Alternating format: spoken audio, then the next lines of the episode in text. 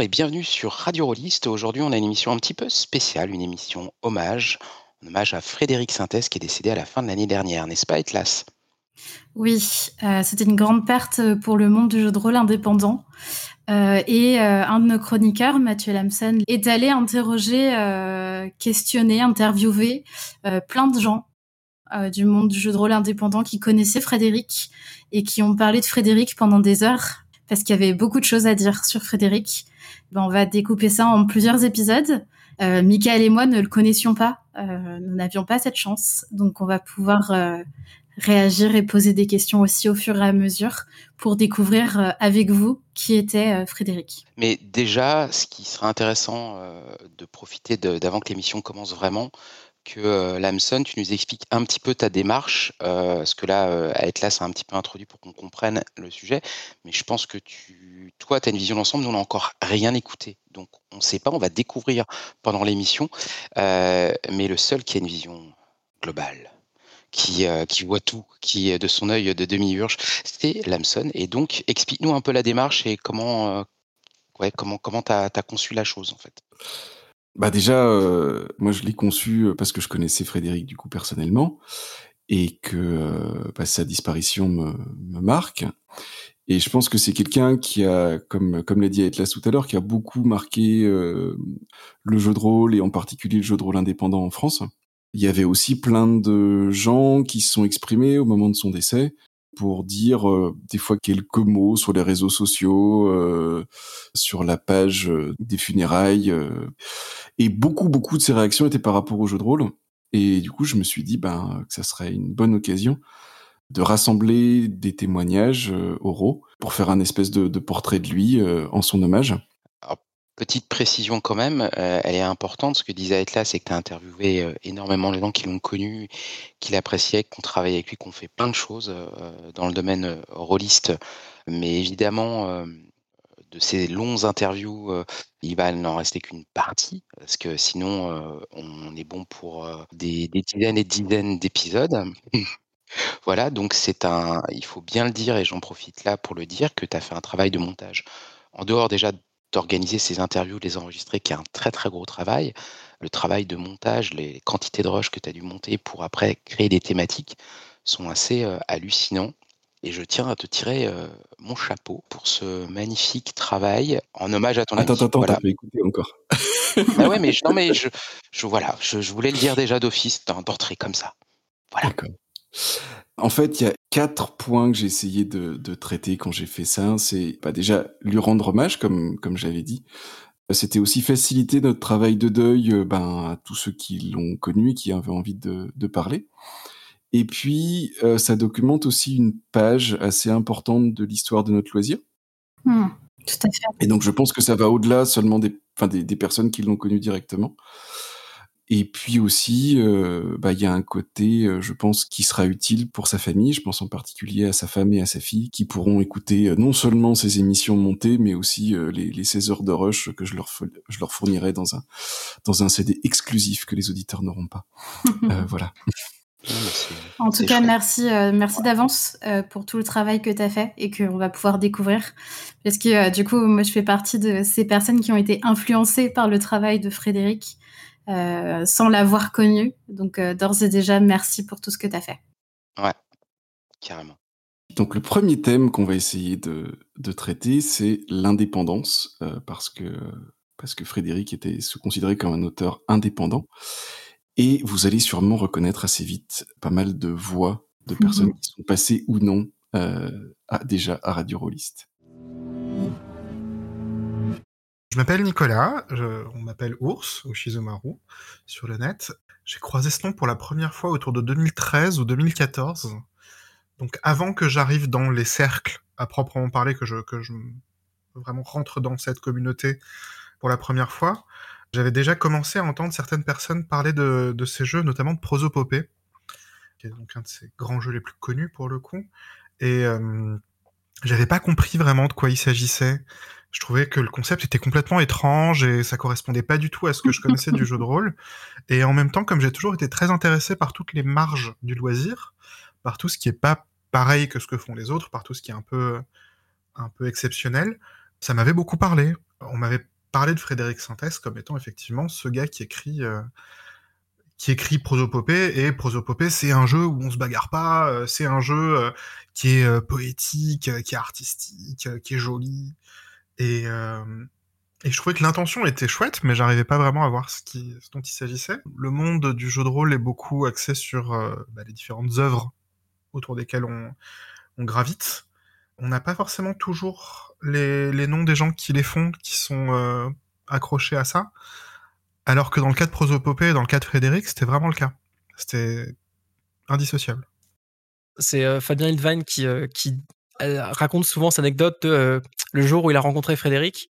Il avait lu plein de trucs à lui avant et il s'était fait une image mentale. Il s'était représenté Frédéric comme quelqu'un de très grand, de très impressionnant, de très. Il l'imaginait physiquement faire 1m90.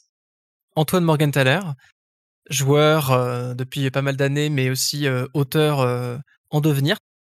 Et je participe beaucoup au podcast de la cellule.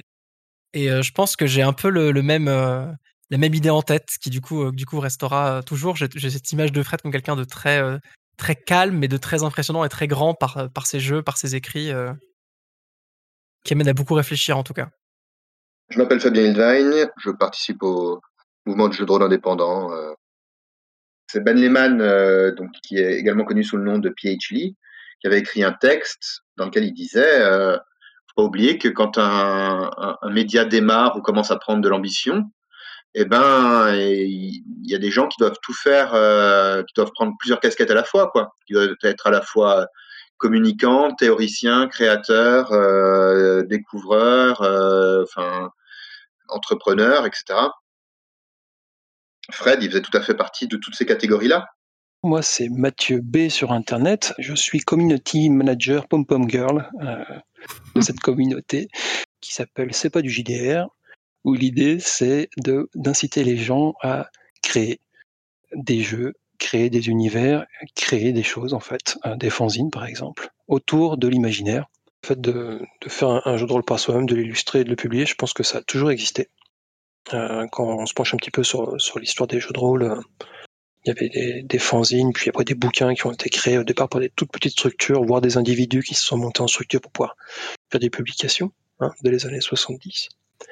Mais ça a connu euh, un, un, boom très important dans les années 80-90, qui a été encore plus accéléré par l'avenue la, d'Internet hein, dans toutes les chaumières. D'abord aux États-Unis, puis après dans, dans le reste du monde, petit à petit et en France dans les années 90. Parce que je crois qu'un peu chaque rôliste Ours. connaît un petit peu un tout petit bout de, de jeu de rôle indépendant et un tout petit bout de cadre euh, hors cadre, pour ainsi dire. Mais avant de toucher à une communauté, avant que les gens se parlent entre eux à plus grande échelle sur des réseaux sociaux et tout ça, c'est vraiment juste des miettes, juste des petits bouts. Frédéric était un grand fan avec ses copains de The Forge, qui était donc un, Mathieu B. un forum anglophone euh, qui essayait de défricher un petit peu tout ce qui apportait euh, les techniques de publication par Internet, les, les techniques de d'impression par soi-même auprès d'imprimeurs ou à la maison, euh, donc euh, qui permettait de, de maîtriser de bout en bout euh, ça et de essayer de, en fait de, le, de l'expliquer aux gens pour que les gens justement puissent créer par eux-mêmes. Steve, chroniqueur à Radio Rolliste, enfin, dans cette définition de, de l'indépendance telle qu'a pu être théorisée par exemple sur un forum qui était le forum de Silent Drift, le nom de Frédéric Sintès et de son jeu Prosopopée venait extrêmement rapidement. Christophe Guillaume Beclet, modérateur du forum Silent Drift dédié aux jeux de rôle indépendants. Alors tel que je l'avais défini, en fait je reprenais la définition de The Forge qui était déjà ouvert depuis plusieurs années à l'époque, donc c'est des jeux de rôle indépendants. C'était les jeux de rôle dont l'auteur euh, était en fait euh, l'éditeur, le détenteur de tous les droits. En gros, c'était tous les jeux de rôle amateurs entraient là-dedans. Toute euh, autopublication entrait là-dedans indépendant, ça veut dire bah, qui euh, contrôle tout le moyen, tout le, toute la production de son jeu, de l'idée jusqu'à sa production, jusqu'à sa même parfois sa fabrication et la vente, etc. L'auteur fait tout, ce qui fait qu'il est à la fois auteur, éditeur, euh, relecteur, euh, parfois illustrateur. C'était le cas de Frédéric Sintès, lui faisait carrément tout. Hein, il avait toutes les casquettes. Je suis Romaric Briand, je suis animateur du podcast euh, quasi mensuel de La Cellule. Je suis auteur indépendant de plusieurs jeux de rôle, dont le plus connu, je pense, est Sens. Euh, et puis, il y avait aussi un, des principes financiers qui étaient qu'à l'époque, euh, on pouvait vendre que 500 exemplaires de nos jeux. L'espérance de vente best-seller, c'était 500 exemplaires maximum. Et donc, du coup, ben, ça semblait euh, irréalisable que plusieurs personnes ou plusieurs dizaines, on va dire une dizaine de personnes puissent vivre sur le, la vente de jeux de rôle. Et donc, l'idée de l'indépendance, c'était aussi de concentrer toute la richesse produite euh, dans les mains euh, de l'auteur, à la fois pour lui permettre euh, de survivre économiquement, mais aussi pour le rétribuer, puisque c'est c'est quand même lui qui faisait, du moins c'était notre point de vue, la majorité du travail. Oui, je m'appelle Thomas Munier. Dans le domaine du jeu de rôle, je suis principalement auteur, et puis, je fais aussi pas mal d'articles de théorie. J'ai un blog qui s'appelle outsiderart.blog. On va trouver un peu toutes mes productions. Et puis, ça paraît, me paraît aussi important de préciser que je suis un auteur auto-édité, hein, donc un peu comme l'était Frédéric. Moi, en fait, quand je commence à vraiment faire de l'auto-édition de façon un peu sérieuse, c'est vraiment pour aller dans la lignée de euh, donc il y avait les jeux qui venaient juste de sortir, Prosopopée de Frédéric Sintès, euh, bon Sens Renaissance un peu avant quand même, et puis euh, Monostatos de Fabien Ilvain, quoi. Donc il y avait toute cette ébullition avec ces trois personnes-là autour, autour du jeu de rôle auto-édité, quoi. Et donc là où je me reconnais le plus, c'est effectivement dans cette idée bah, du contrôle important qu'un auteur devait avoir sur son travail sur la liberté aussi que ça accordait, hein, la, liberté de, faire les jeux qu'on voulait, de les sortir quand on voulait, de les sortir vite. Et donc euh, c'est sûr que ça m'a forcément euh, inspiré et puis euh, invité effectivement à faire mes propres jeux par moi-même, hein, puisque les premiers bouquins que j'ai faits, je les ai également illustrés moi-même. Donc euh, c'est surtout euh, dans ce modèle-là en fait de bah, d'auto-édition et puis de sorte de fierté du jeu de rôle indépendant. Euh. L'idée c'était de passer du paradigme des, de l'amateur, de l'amateurisme à une publication qui serait indépendante, donc pas forcément meilleure, pas forcément de meilleure qualité, mais en tout cas qui se revendique de bah, de pouvoir faire des jeux aussi qui, euh, qui sont intéressants, qui fonctionnent bien, qui sont publiés euh, avec. Euh, on va faire appel aussi à de l'impression à la demande. On va... Je suis Gaël Sacré, je, suis, je me définis comme auteur de jeux de rôle avant tout, notamment Happy, Happy Together, Cozil et récemment Saga Il y avait, il y avait toute une, réflexion aussi sur euh, comment on peut créer du jeu de rôle euh, indépendant, mais du jeu de rôle autrement, qui rentre pas dans les standards du, jeu de rôle euh, plus traditionnel.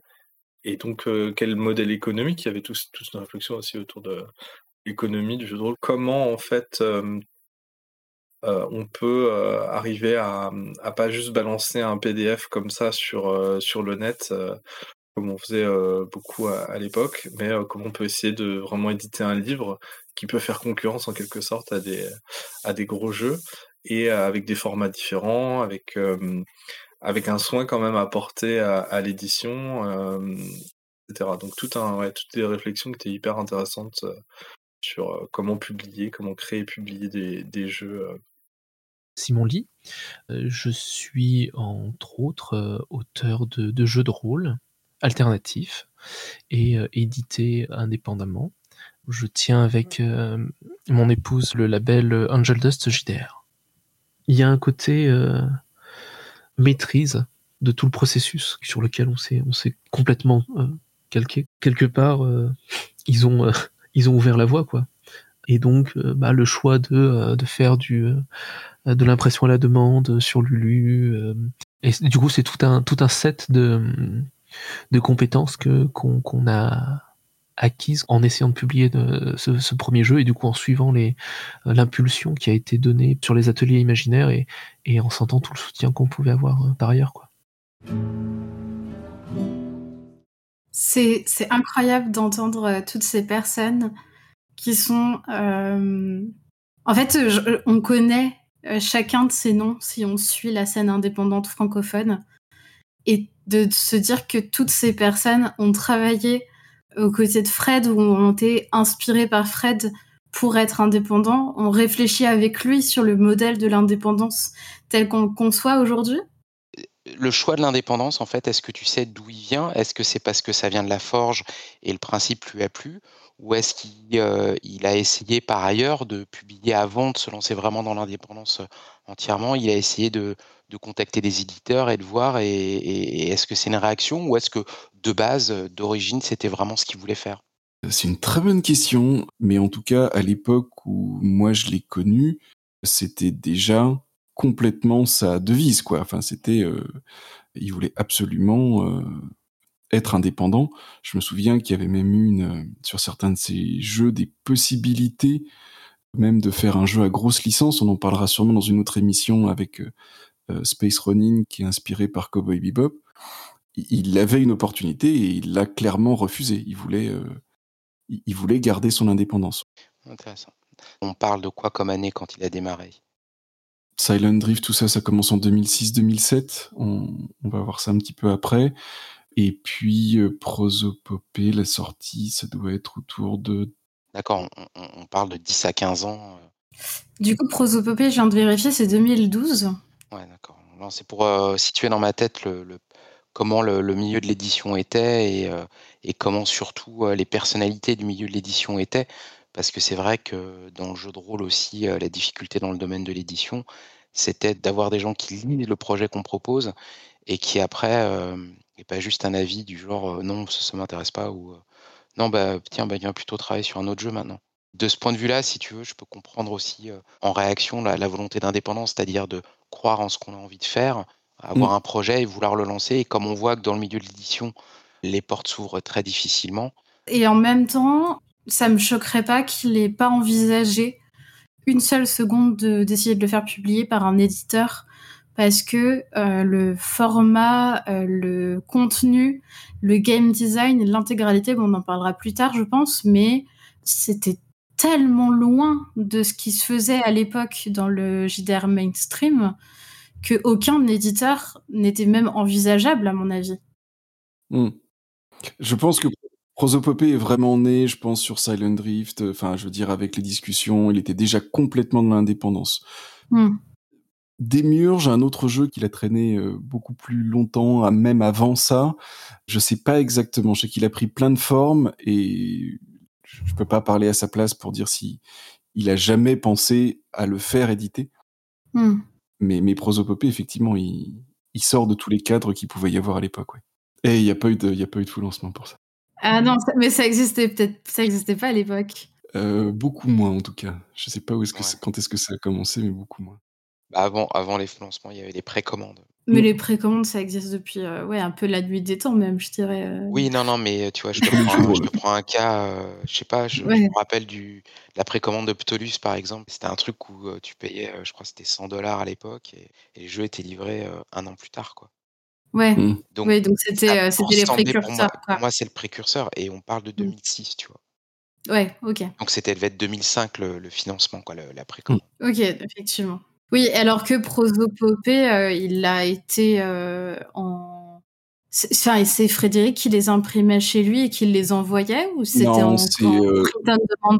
c'est en print on demand sur euh, sur Lulu, ouais.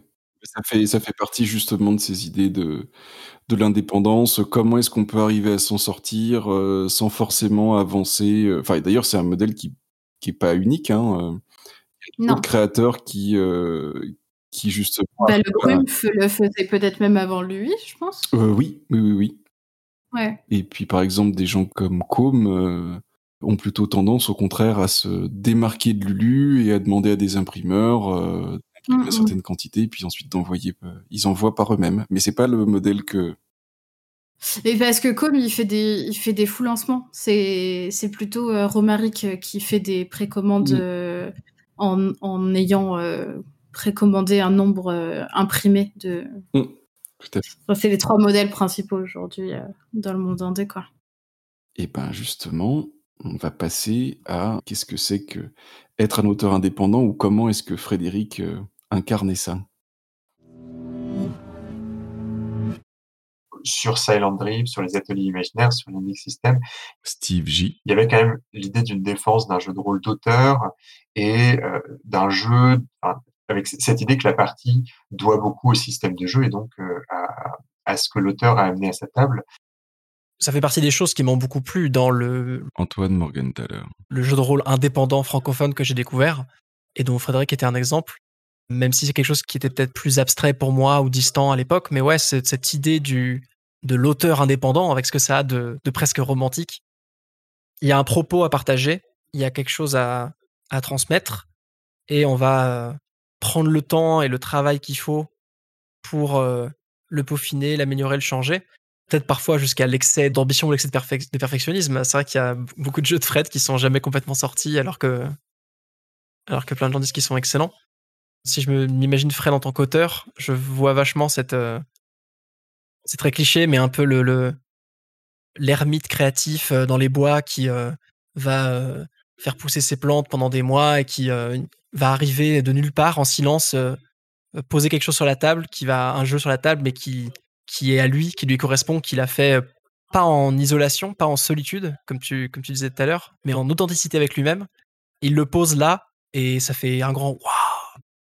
Fred, malgré les apparences, était assez anticonformiste au final. Et il aimait ce qui sortait des normes.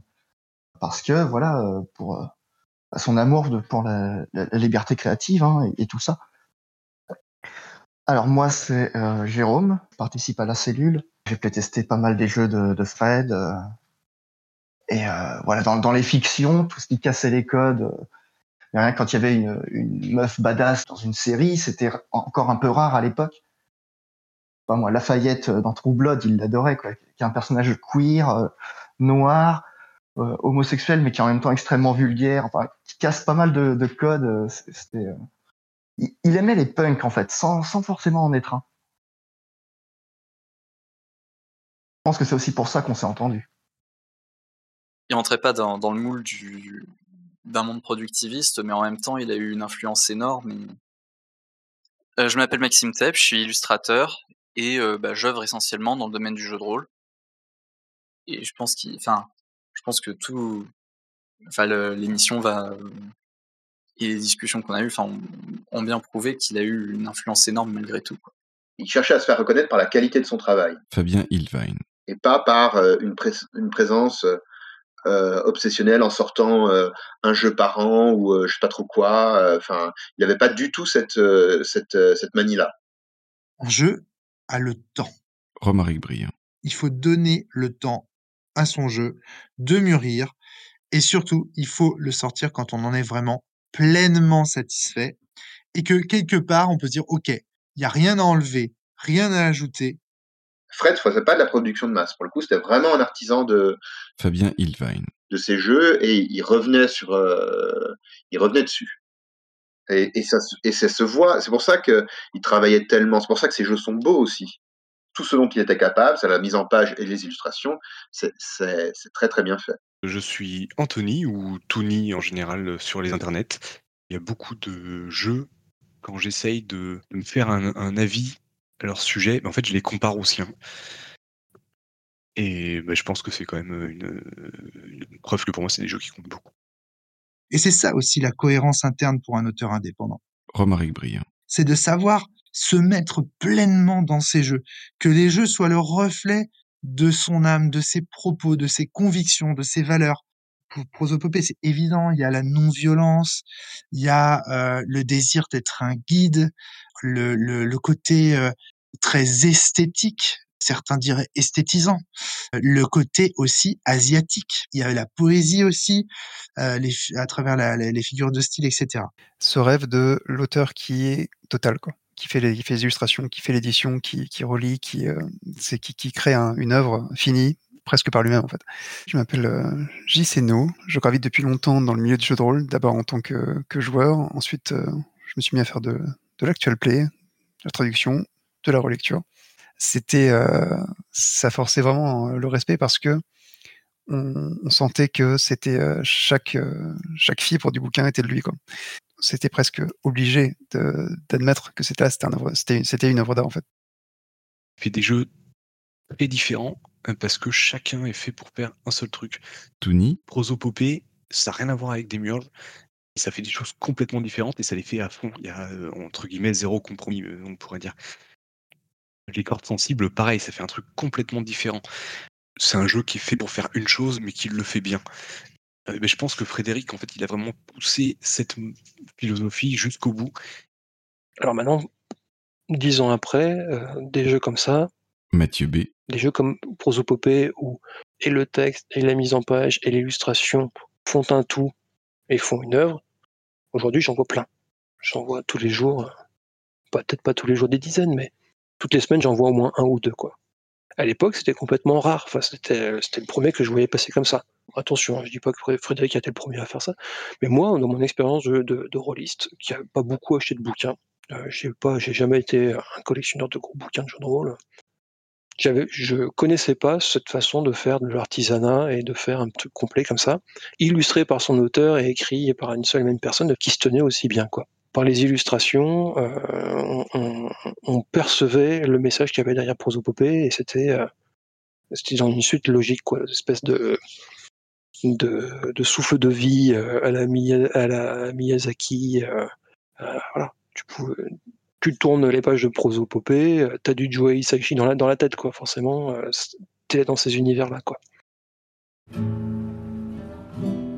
Quand je les écoute parler, ce que je retiens, c'est euh, à quel point Fred était un, un artisan et un artiste complet à la fois, mais qui mettait toute son âme dans ses œuvres. Et c'est peut-être ça finalement la, la définition de, de l'indépendance telle qu'il a voulu la.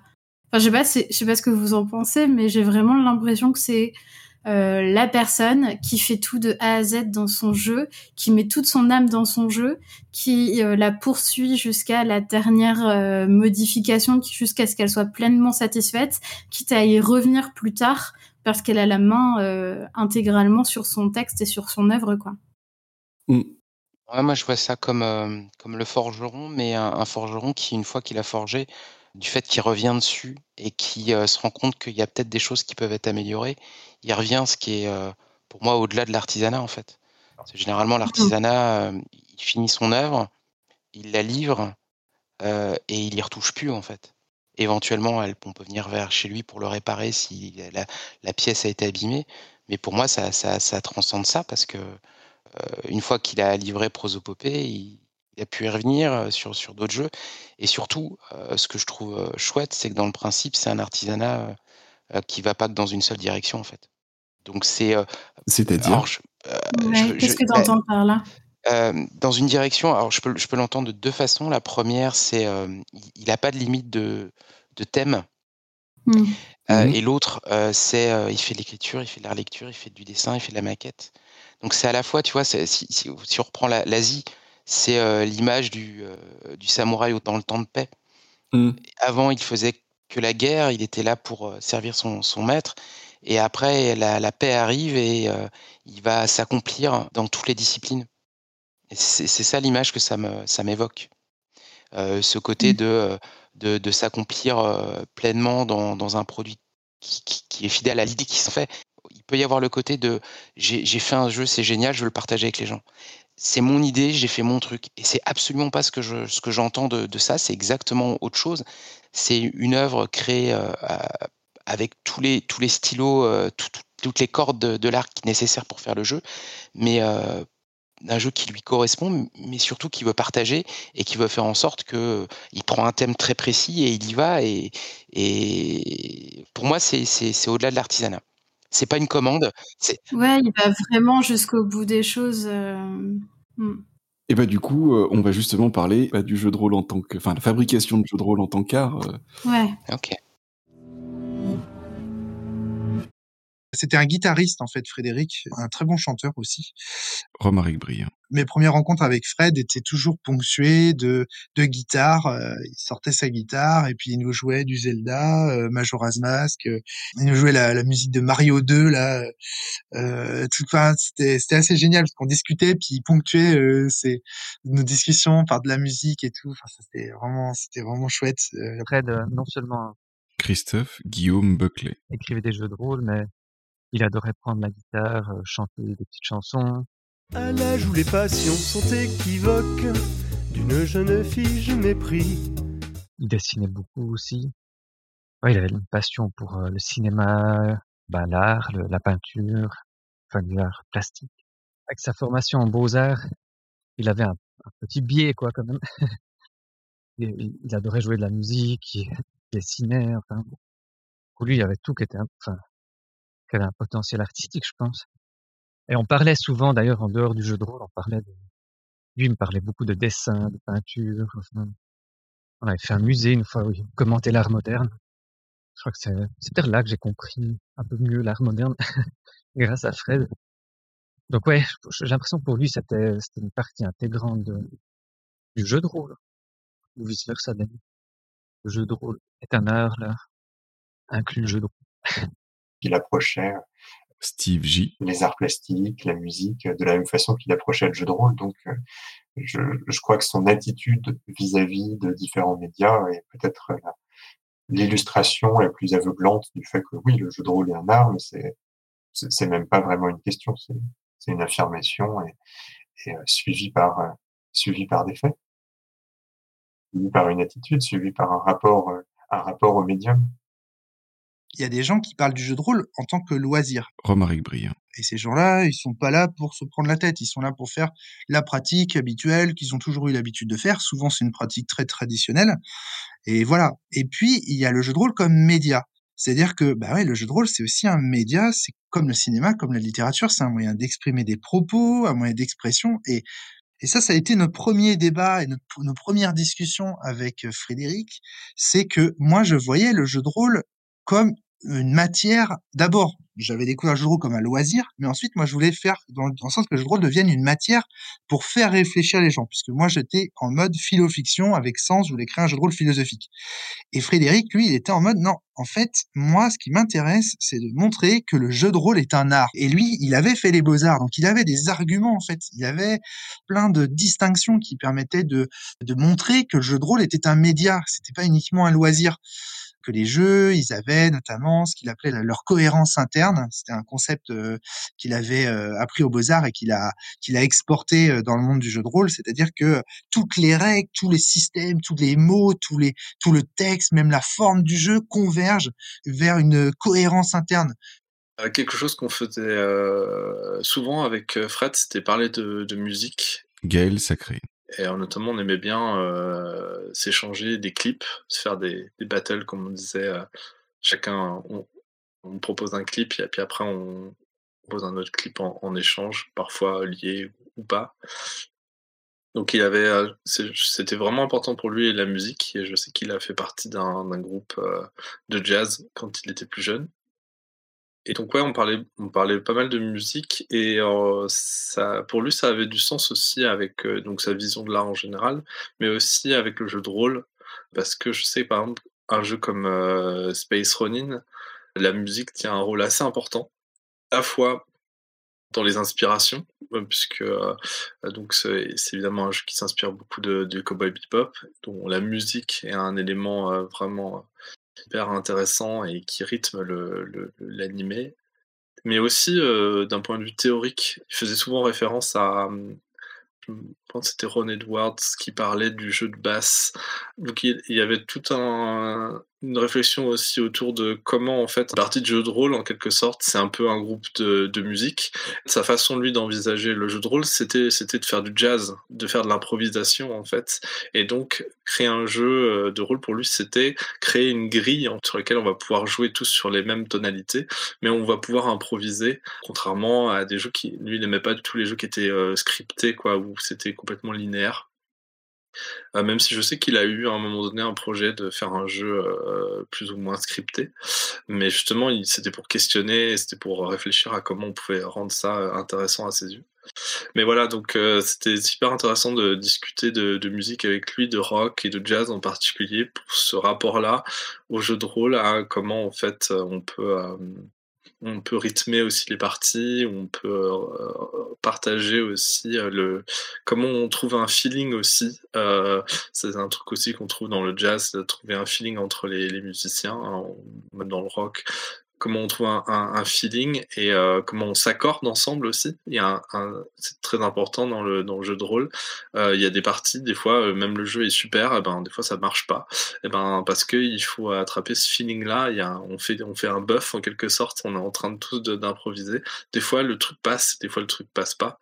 Et comment, en fait, dans le game design, on peut faire en sorte de laisser de la, de la place pour l'imprévu, pour laisser de la place aux accidents et qui vont créer des qui vont créer euh, du sens, etc.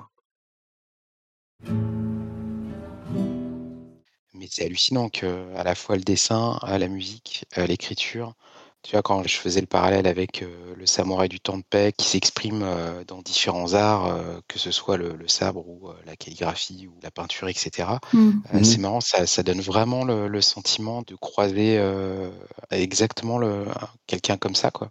C'est c'est fou. Euh, c'est fou. Euh, non, c'est pas fou, mais c'est génial. C'est ça que je veux dire. hein. Mais euh, ce qui m'interpelle, alors j'ai pas la réponse, c'est pour ça que je te pose la question. Bien sûr. En musique, euh, quand tu composes de la musique, euh, alors d'un côté, tu as évidemment des gammes, tu as du mineur, tu as du majeur, tu as des accords, etc. Et Mhm. autour de ça, tu, tu ponctues, tu peux créer des effets. La question, c'est est-ce que tu sais si Frédéric, entre guillemets, composait du jeu de rôle comme, euh, comme il composerait de la musique, parce que dans l'extrait, les gens parlaient de comment il, jouait à la table, c'est-à-dire qu'il y a de la Mhm. place dans l'impro, on donne un cadre dans lequel c'est un peu comme un groupe de musique. Mais moi, la question qui m'intéresse plus, c'est plutôt de me dire comment ça marche au niveau de la création du jeu, si tu sais comment il, il fonctionnait en fait. Déjà, l'expérience qu'il voulait amener à la table, c'était effectivement une expérience euh, qui était basée sur l'improvisation. Quand il créait son jeu, il y a eu toute une réflexion justement pour sortir du modèle du scénario préécrit et avoir plutôt ce qu'il appelait un canevas, où, où en fait ça te ramène encore à euh, la peinture. Ouais, qui ramène à la peinture, effectivement. Non mais c'est fou, là, mais génial. tu regardes le vocabulaire qu'il y a dans Prosopopée, euh, c'est c'est beaucoup de vocabulaire de, de peinture, tu vois, par exemple. Mm. C'est euh, c'est c'est- c'est chouette de, je trouve, euh, du fait de sa formation de beaux-arts, donc que je découvre dans, dans l'extrait, hein, Mhm. euh, de voir comment il a, il a trouvé euh, le moyen euh, d'utiliser ces, ces différentes passions et, et de les mixer pour les, les mettre dans le creuset et, et- et trouver le moyen de, d'en faire un, euh, quelque chose de, de, de- d'ultra complet et qui s'exprime dans les différentes cordes qui sont à son arc, le dessin, l'écriture. Tu sais, ça donne vraiment l'impression euh, que euh, à la fin, c'est des mots euh, qui, qui, qui, qui arrivent dans le livre. Tu as un ouvrage avec des, des mots et, du, et des dessins et une maquette Mhm. et un objet. Euh, mais pour arriver à ça, eh ben, il y a de la peinture qui s'est transformée en, en- qui, est, qui est- qui est arrivée dans l'ouvrage. Il y a de la musique qui s'est transformée d'une façon ou d'une autre. Euh, il y a euh, peut-être de, de l'art plastique dans le sens, euh, je veux dire, une sculpture ou je ne sais. Euh, peut-être d'autres objets, peut-être une mosaïque ou je ne sais. Et, et on peut vraiment, quoi, ça donne. Mais à la fin, tu as un objet qui est euh, et un jeu qui est compréhensible par, par tout le monde, quoi. Donc Ouais. il y, y a aussi un travail de, je dirais pas de vulgarisation, mais t'as pas besoin d'avoir les codes en fait pour pouvoir pour pouvoir y jouer derrière. Ouais. Euh, là, j'ai l'impression que euh, de ce que de ce que ça donne, euh, c'est c'est c'est ça. Il a il, il est euh, pluridisciplin, il était pluridisciplinaire Mm. et il a trouvé le moyen de de faire tout résonner et en faire euh, une mélodie et euh, il arrive à, à faire en sorte quoi, que que cette mélodie on puisse l'entendre et, et l'apprécier sans avoir à à comprendre ce qu'il y a derrière forcément. Ouais. Mm. Ouais, exactement. Mais il y avait vraiment ce côté, euh, tu sais, l'artiste technique, un peu ce que tu Ouais. disais tout à l'heure avec l'artisan, mais enfin, c'est pas juste l'artiste qui, qui prend une grande ta- euh, toile blanche et puis qui marque un, un prix avec beaucoup de zéros en dessous. Ouais. Euh, c'est, c'est, c'est, c'est celui qui veut avoir le beau geste, euh, etc., etc. Quoi.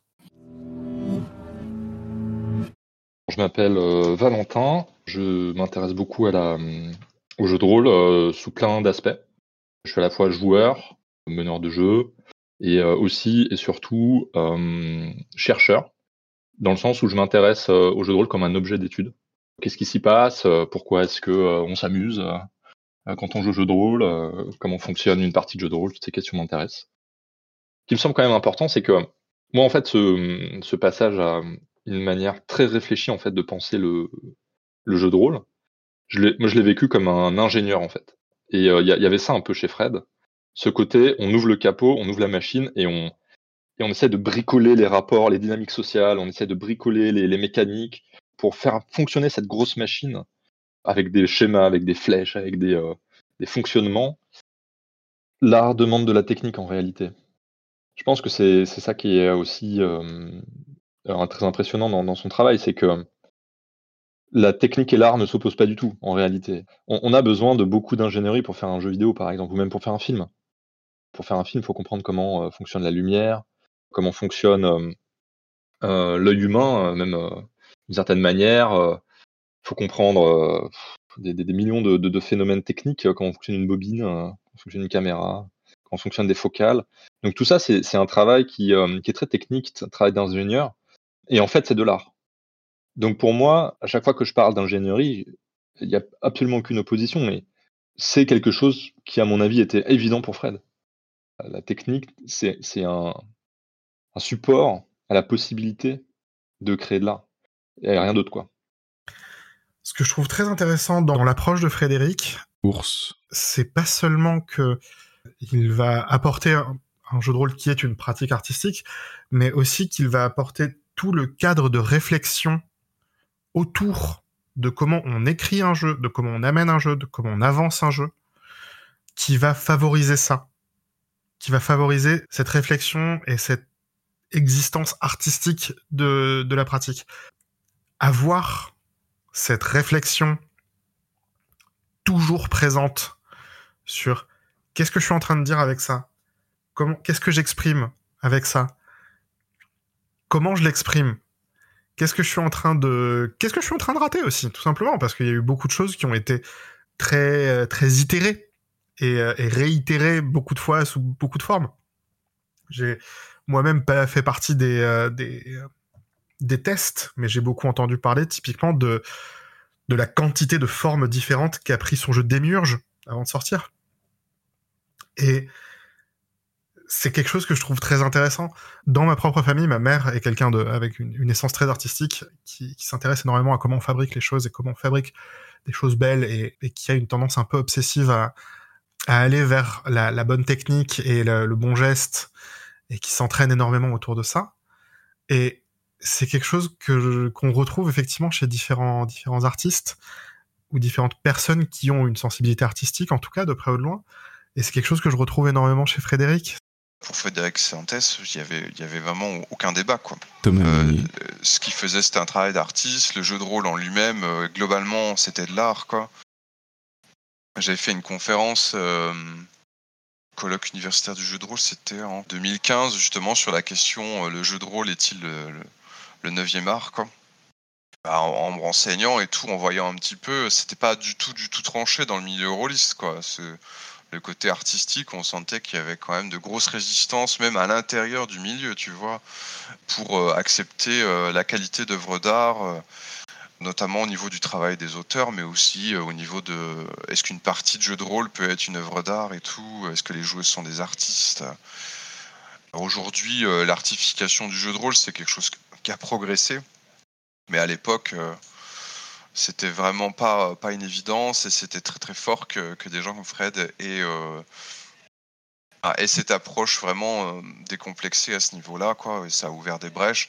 Moi, ça m'a notamment permis justement aussi à me sentir, euh, à me sentir artiste. euh, eh bien, euh, dans, dans mes créations, quoi.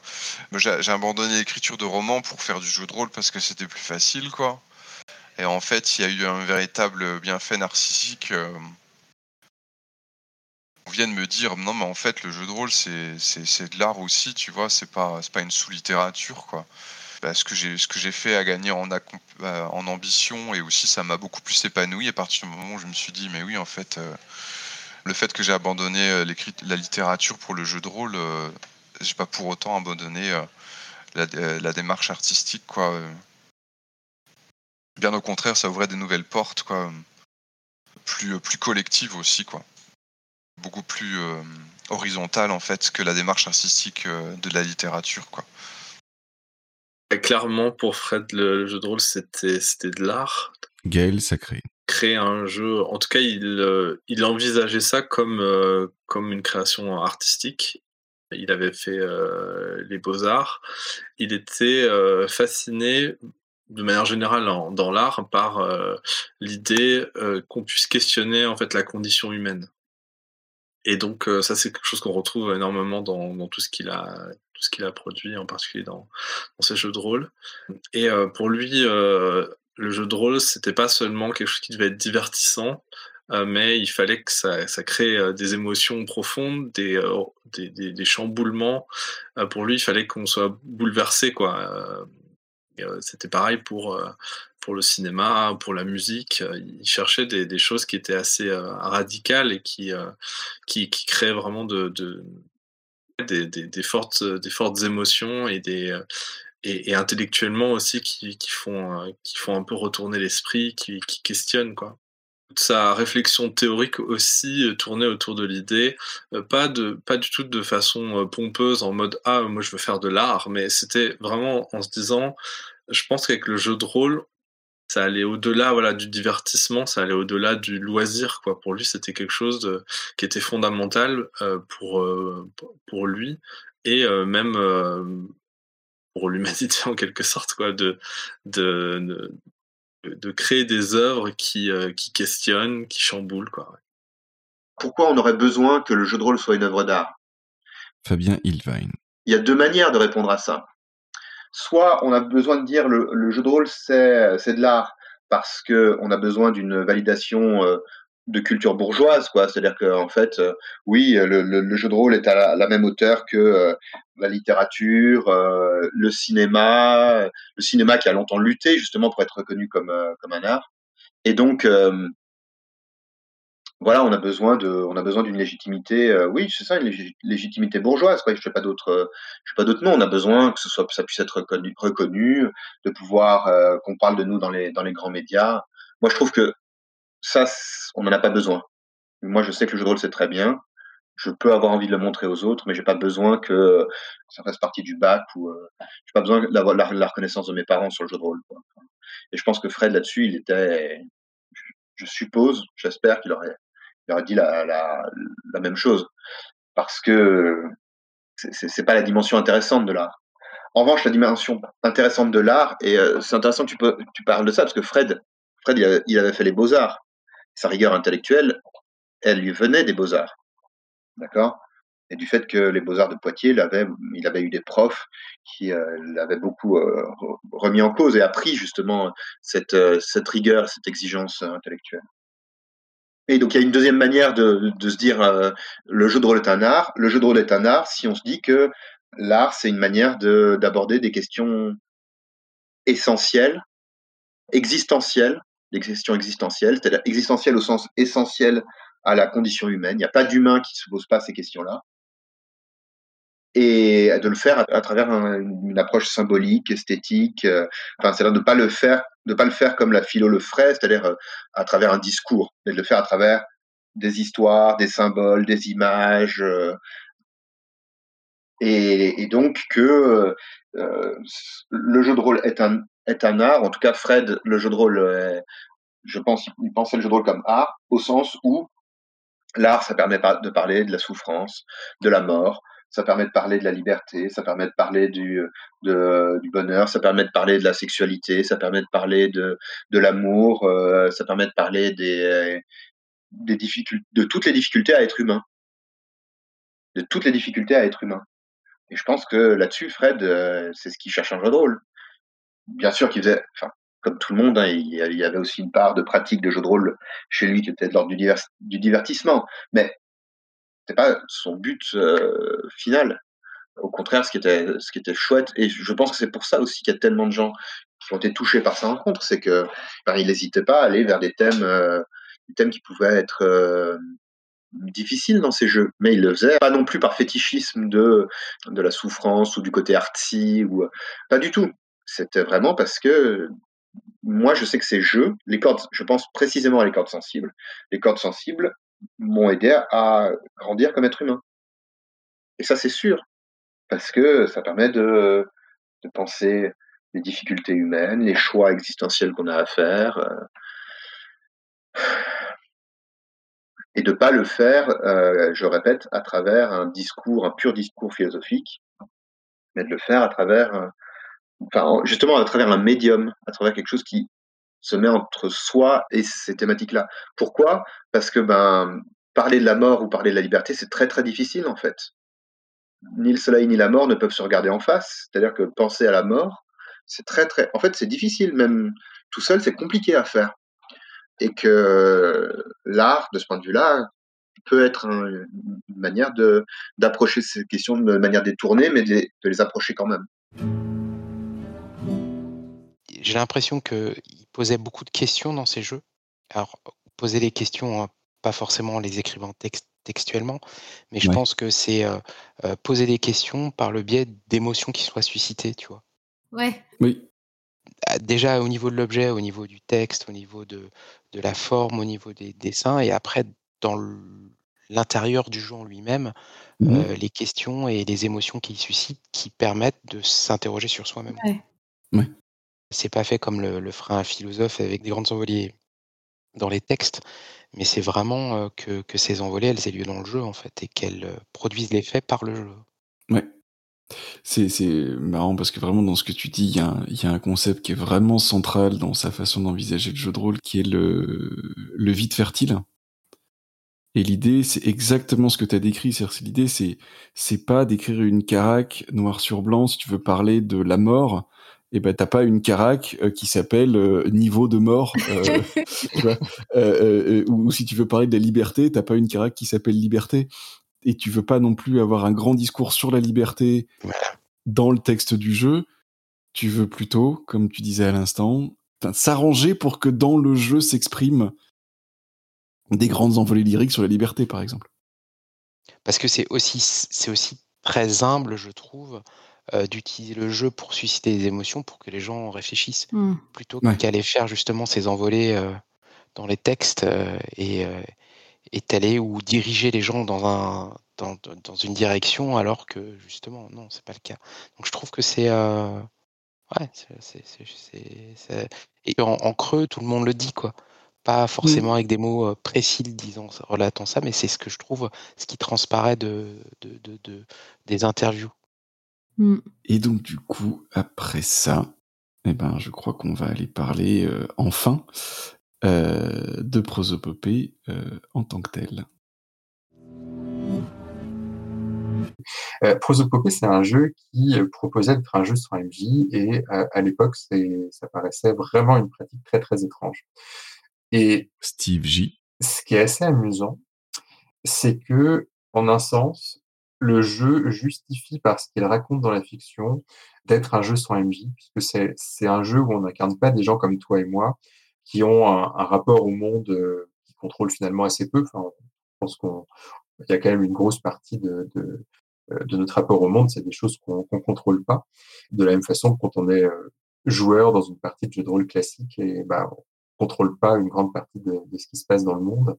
Et euh, Prosopopée, c'est un jeu qui nous amenait à pouvoir décrire énormément de choses, mais en fait, tout était d'une immense cohérence parce qu'on incarne des peintres, des gens qui peignent, qui décident, qui créent euh, leur propre poche de réalité. Et euh, je trouve ça, enfin, il y a quelque chose qui, je crois, m'avait beaucoup débloqué dans cette, dans cette idée de jeu sur MJ. C'est finalement, euh, là, il y avait une bonne raison d'être un jeu sur MJ.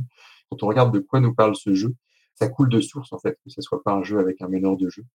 Et c'est un truc qui, moi, m'a toujours beaucoup frappé, auquel j'ai j'ai toujours beaucoup repensé en, en jouant à, à Prosopopée et en réfléchissant à, au- à des jeux sans MJ que j'apprécie ou que j'apprécie moins. Enfin, pour moi, Fred, c'est avant tout un, Christophe Guillaume Buckley. un auteur de jeu exceptionnel, puisqu'il a écrit un de mes jeux préférés de tous les temps, Prosopopée. Je trouve inspirant. Peut-être c'est ça qui est, enfin, qui serait le plus important pour moi. Et il l'est, il est inspirant pour moi par le fait que bah, c'est un jeu non violent déjà. C'est vraiment un cœur du jeu. C'est vraiment de la résolution non violente.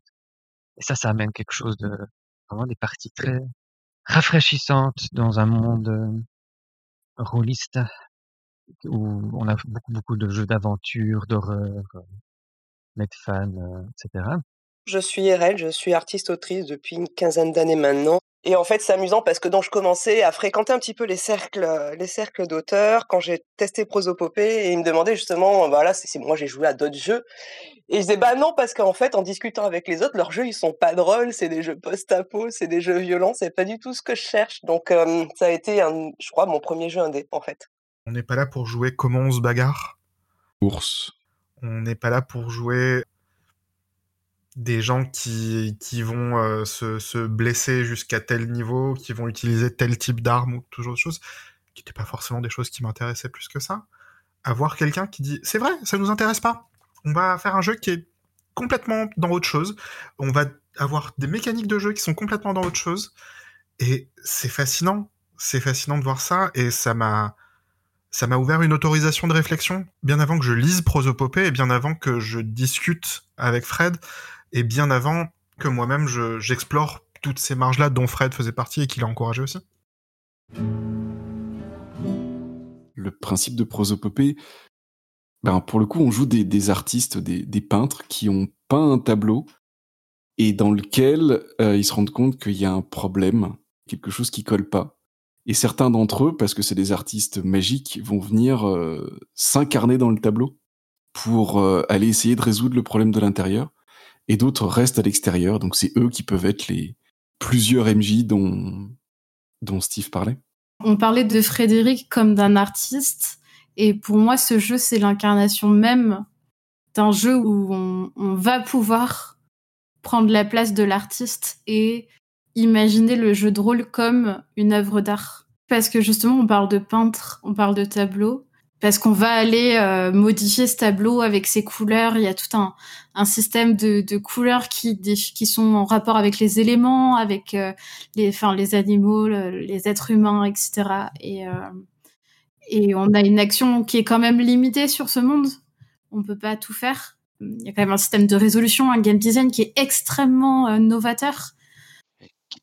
Question sur Prosopopée, parce que de ce que vous dites là, et de ce que ce que ce que ont dit tous les intervenants, c'est vrai qu'on parle de tableau dedans, on parle de cercle des couleurs, beaucoup de langage de, peinture. Est-ce que c'est pas un manifeste en fait, encourageant les, lecteurs, les joueurs à réveiller l'artiste en eux et à essayer de s'accomplir un petit peu la façon euh, de Fred d'encourager les gens à, à, faire ce qu'il essaye de faire en fait? dans la plupart de ces jeux, je donnerai une exception après, ils demandaient pas aux gens d'être peintre, compositeur de musique ou instrumentiste pour pouvoir jouer à son jeu. C'était une partie de jeu de rôle qui mettait euh, qui mettait en place. Il y a un, jeu euh, qu'il a fait euh, qui demande de chanter. C'est la mélodie des orphelins et on en parlera sûrement un peu plus tard quand on parlera de ces euh, ces différents euh, jeux pas terminés parce que voilà celui-là est pas terminé, mais c'est un jeu où effectivement euh, il, faut chanter pour pour arriver à jouer, mais, mais on n'attend pas à ce que les gens chantent bien, on attend juste qu'ils se lâchent et qu'ils chantent parce que c'est euh, c'est une bonne Ouais, façon de se lâcher quoi. Un exercice de lâcher prise euh, dans le cadre du jeu de rôle pour euh, ne dépasser le ridicule dans l'absolu. Ouais. mes prosopopées. Moi, je les ai- je l'ai jamais lu ou, et compris et je n'y joué comme une invitation à penser la vie comme euh, un artiste, mais plutôt comme envisager la vie sous l'angle de la non-violence. Je pense que c'est vraiment ça plutôt le cœur de parce que tout ce que tu résous et tout le système de ré- résolution se fait dans la non-violence et je- si c'est un manifeste, c'est un manifeste de la non-violence, tu vois. Euh, Je j'ai pas lu le jeu, je connais pas, hein, je précise. Ah hein, oui, je pour sais, ceux euh, qui, je- pour ceux qui, n'auraient pas entendu ce que voilà. Hein, donc euh, je, je réagis, euh, c'est c'est vraiment de, de la réaction euh, à brûle pour point. Quoi. Mais pour moi qui avait jamais lu, euh, enfin que j'ai découvert Prosopopée, c'était un de mes premiers jeux indés. Quand tu arrives du milieu euh, du jeu de rôle euh, plutôt mainstream, euh, voire euh, carrément euh, dojonesque, euh, et que tu lis ça, c'est une claque en fait. Atlas, tu fais des transitions absolument parfaites.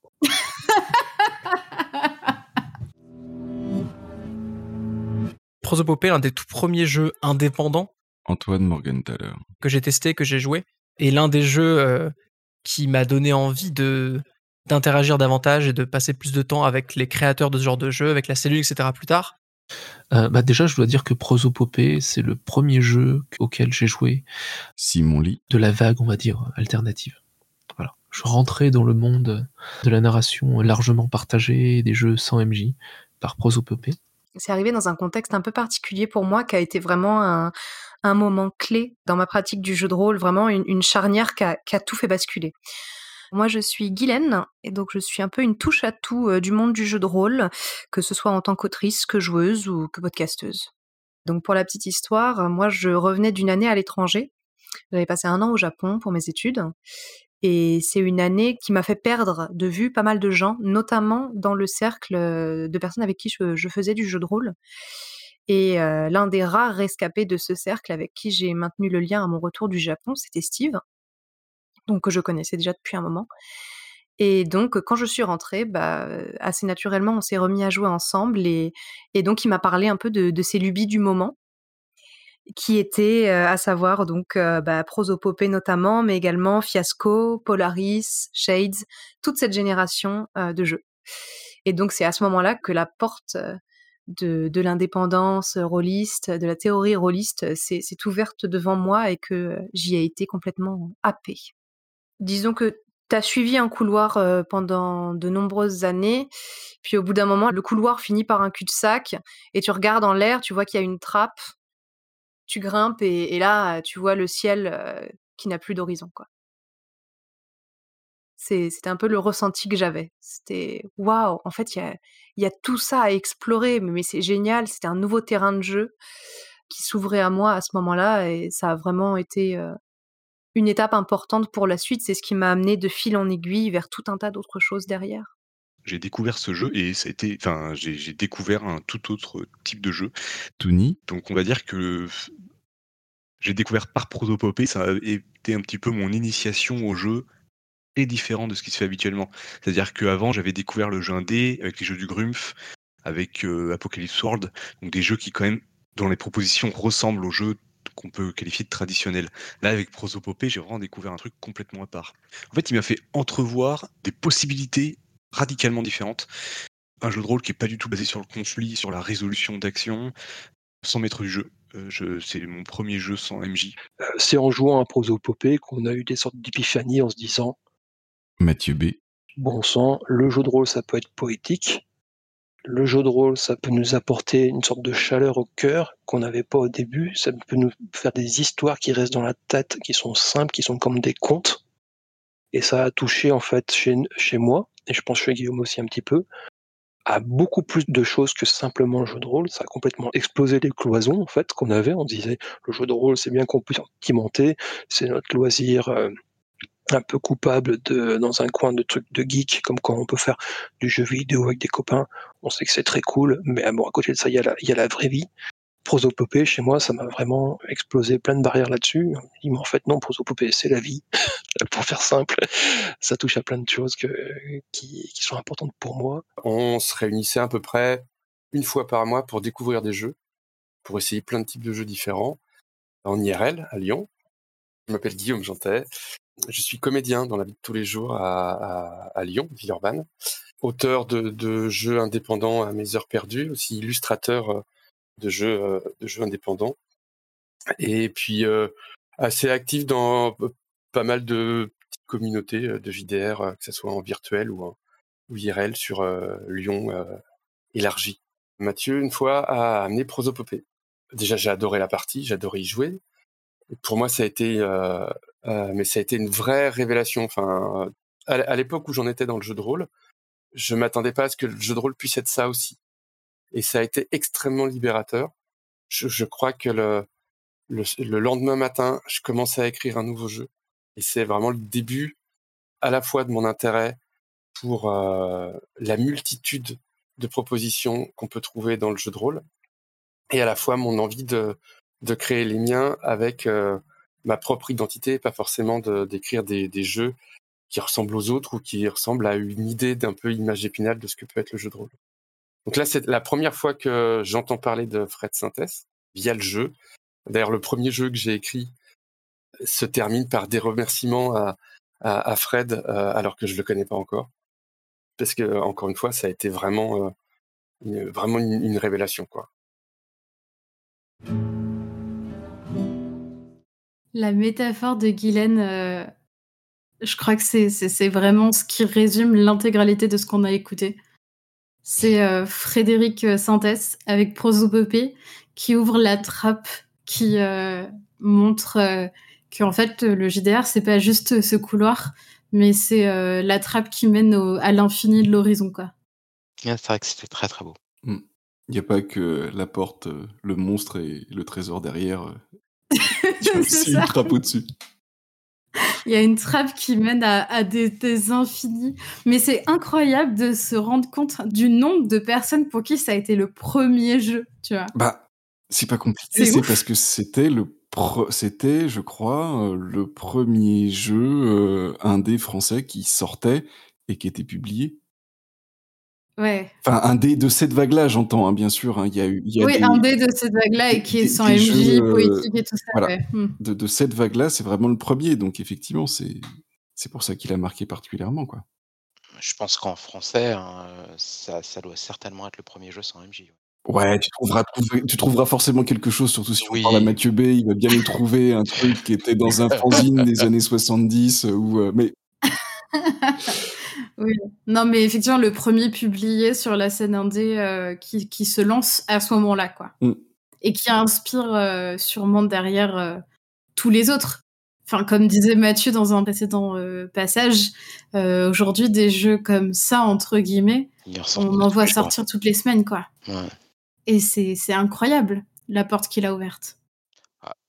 Je, je modère, je modère ton propos quand même. Qui- quand Mathieu dit il en sort toutes les semaines, il- je pense qu'il parle à la fois en français, mais aussi beaucoup en anglais. hein. oui, oui, oui. Enfin, de façon je, générale. euh, je modère sur le principe. C'est-à-dire que ce que je ramènerais, c'est de, de ce que la Forge a apporté et de ce que le mouvement indépendant qui en a découlé euh, et dont euh, Fred est, est clairement un ambassadeur assez incroyable, fait qu'aujourd'hui, euh, des années après, on a énormément de jeux qui sortent.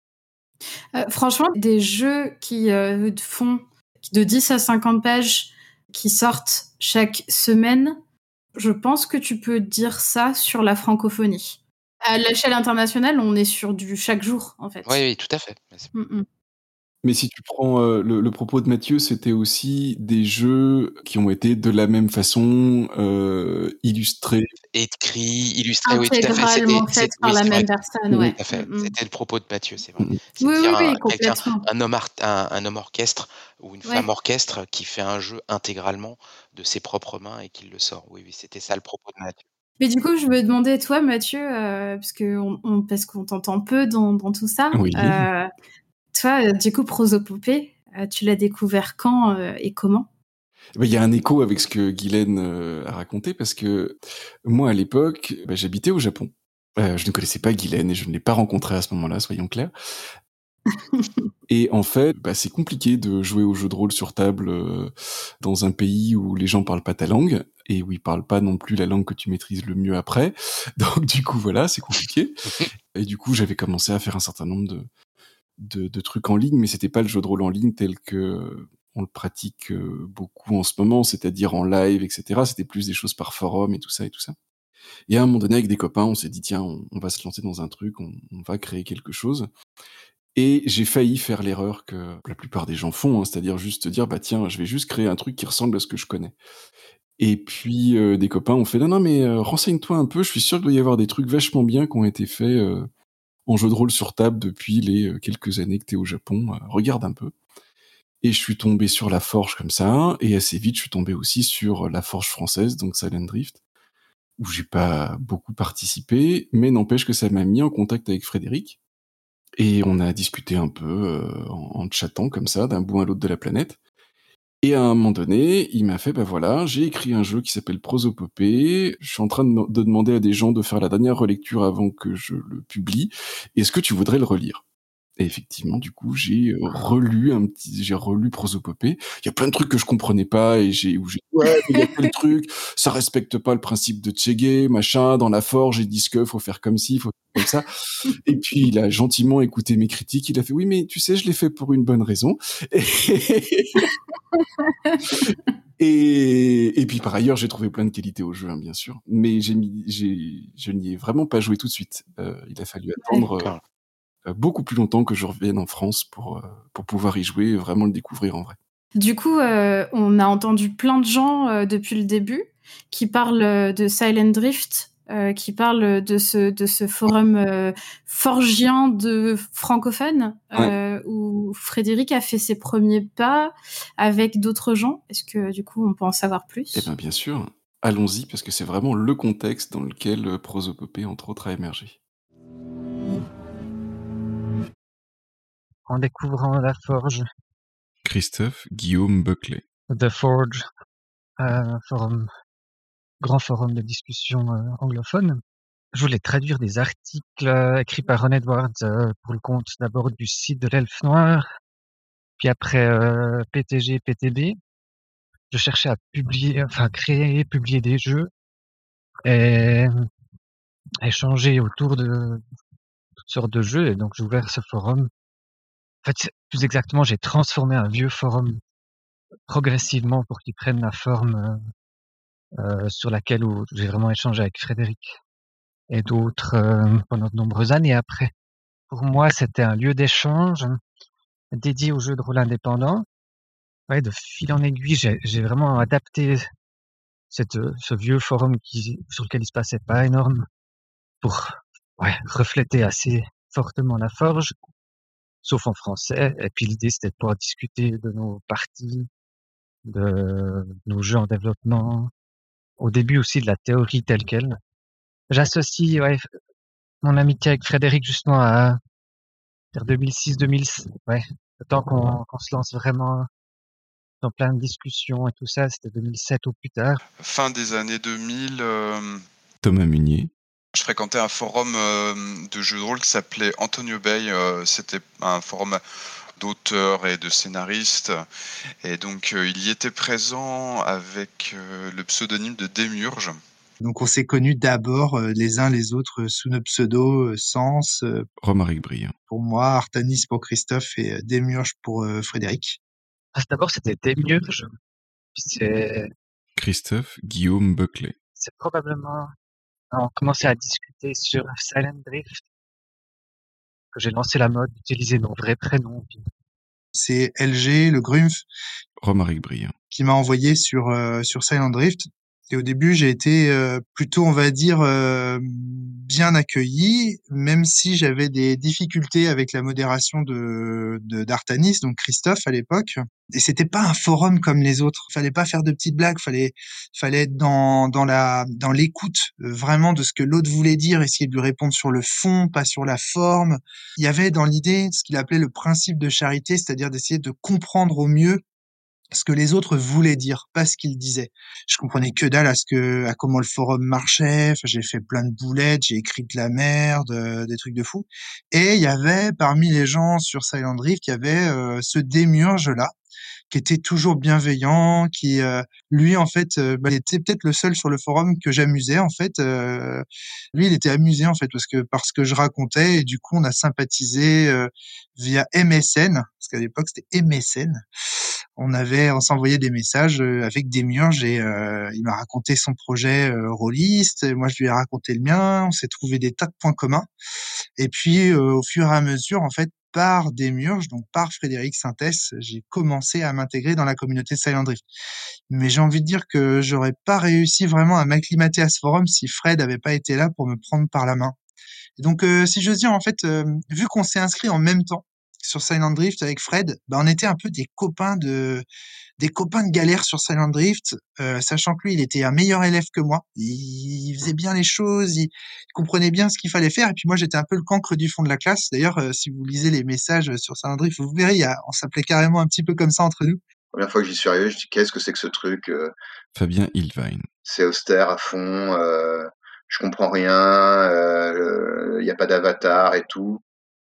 Moi, je dis c'est quoi ce forum euh, tout petit, y a rien là-bas? Je vais plutôt poser- poster sur Casus euh, No, au moins ça fera ça fera parler.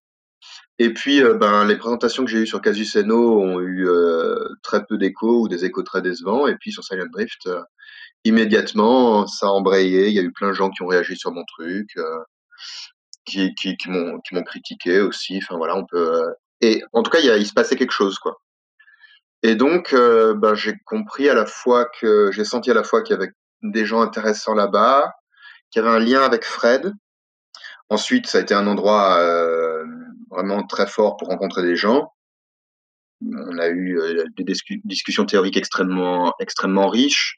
On a pu parler à la fois d'indépendance, de création de jeux de rôle, de découverte de jeux de rôle aussi. Dans les discussions, même sur les rapports de partie sur Silent Drift et tout ça, il y avait quelque chose de particulier, c'est que c'était extrêmement difficile Romaric Brillant. de comprendre tant qu'on n'avait pas joué à ces jeux qui pour eux étaient révolutionnaires. On comprenait pas, ils avaient des voca- du vocabulaire technique très poussé, c'était compliqué, et dès qu'on jouait au jeu, on se disait ah ouais, en fait on est dans un autre monde. C'est plus le jeu de rôle classique euh, traditionnel que je connais. C'était vraiment différent. J'étais tombé là euh, Jérôme S. parce que j'avais découvert Sens et euh, Romaric euh, mettant toujours euh, ses références, il, il disait d'aller sur Silent Drift dans son PDF d'ini- d'initiation. Donc euh, voilà, je me suis retrouvé sur Silent Drift. J'ai pris claque sur claque vraiment euh, sur Silent Drift.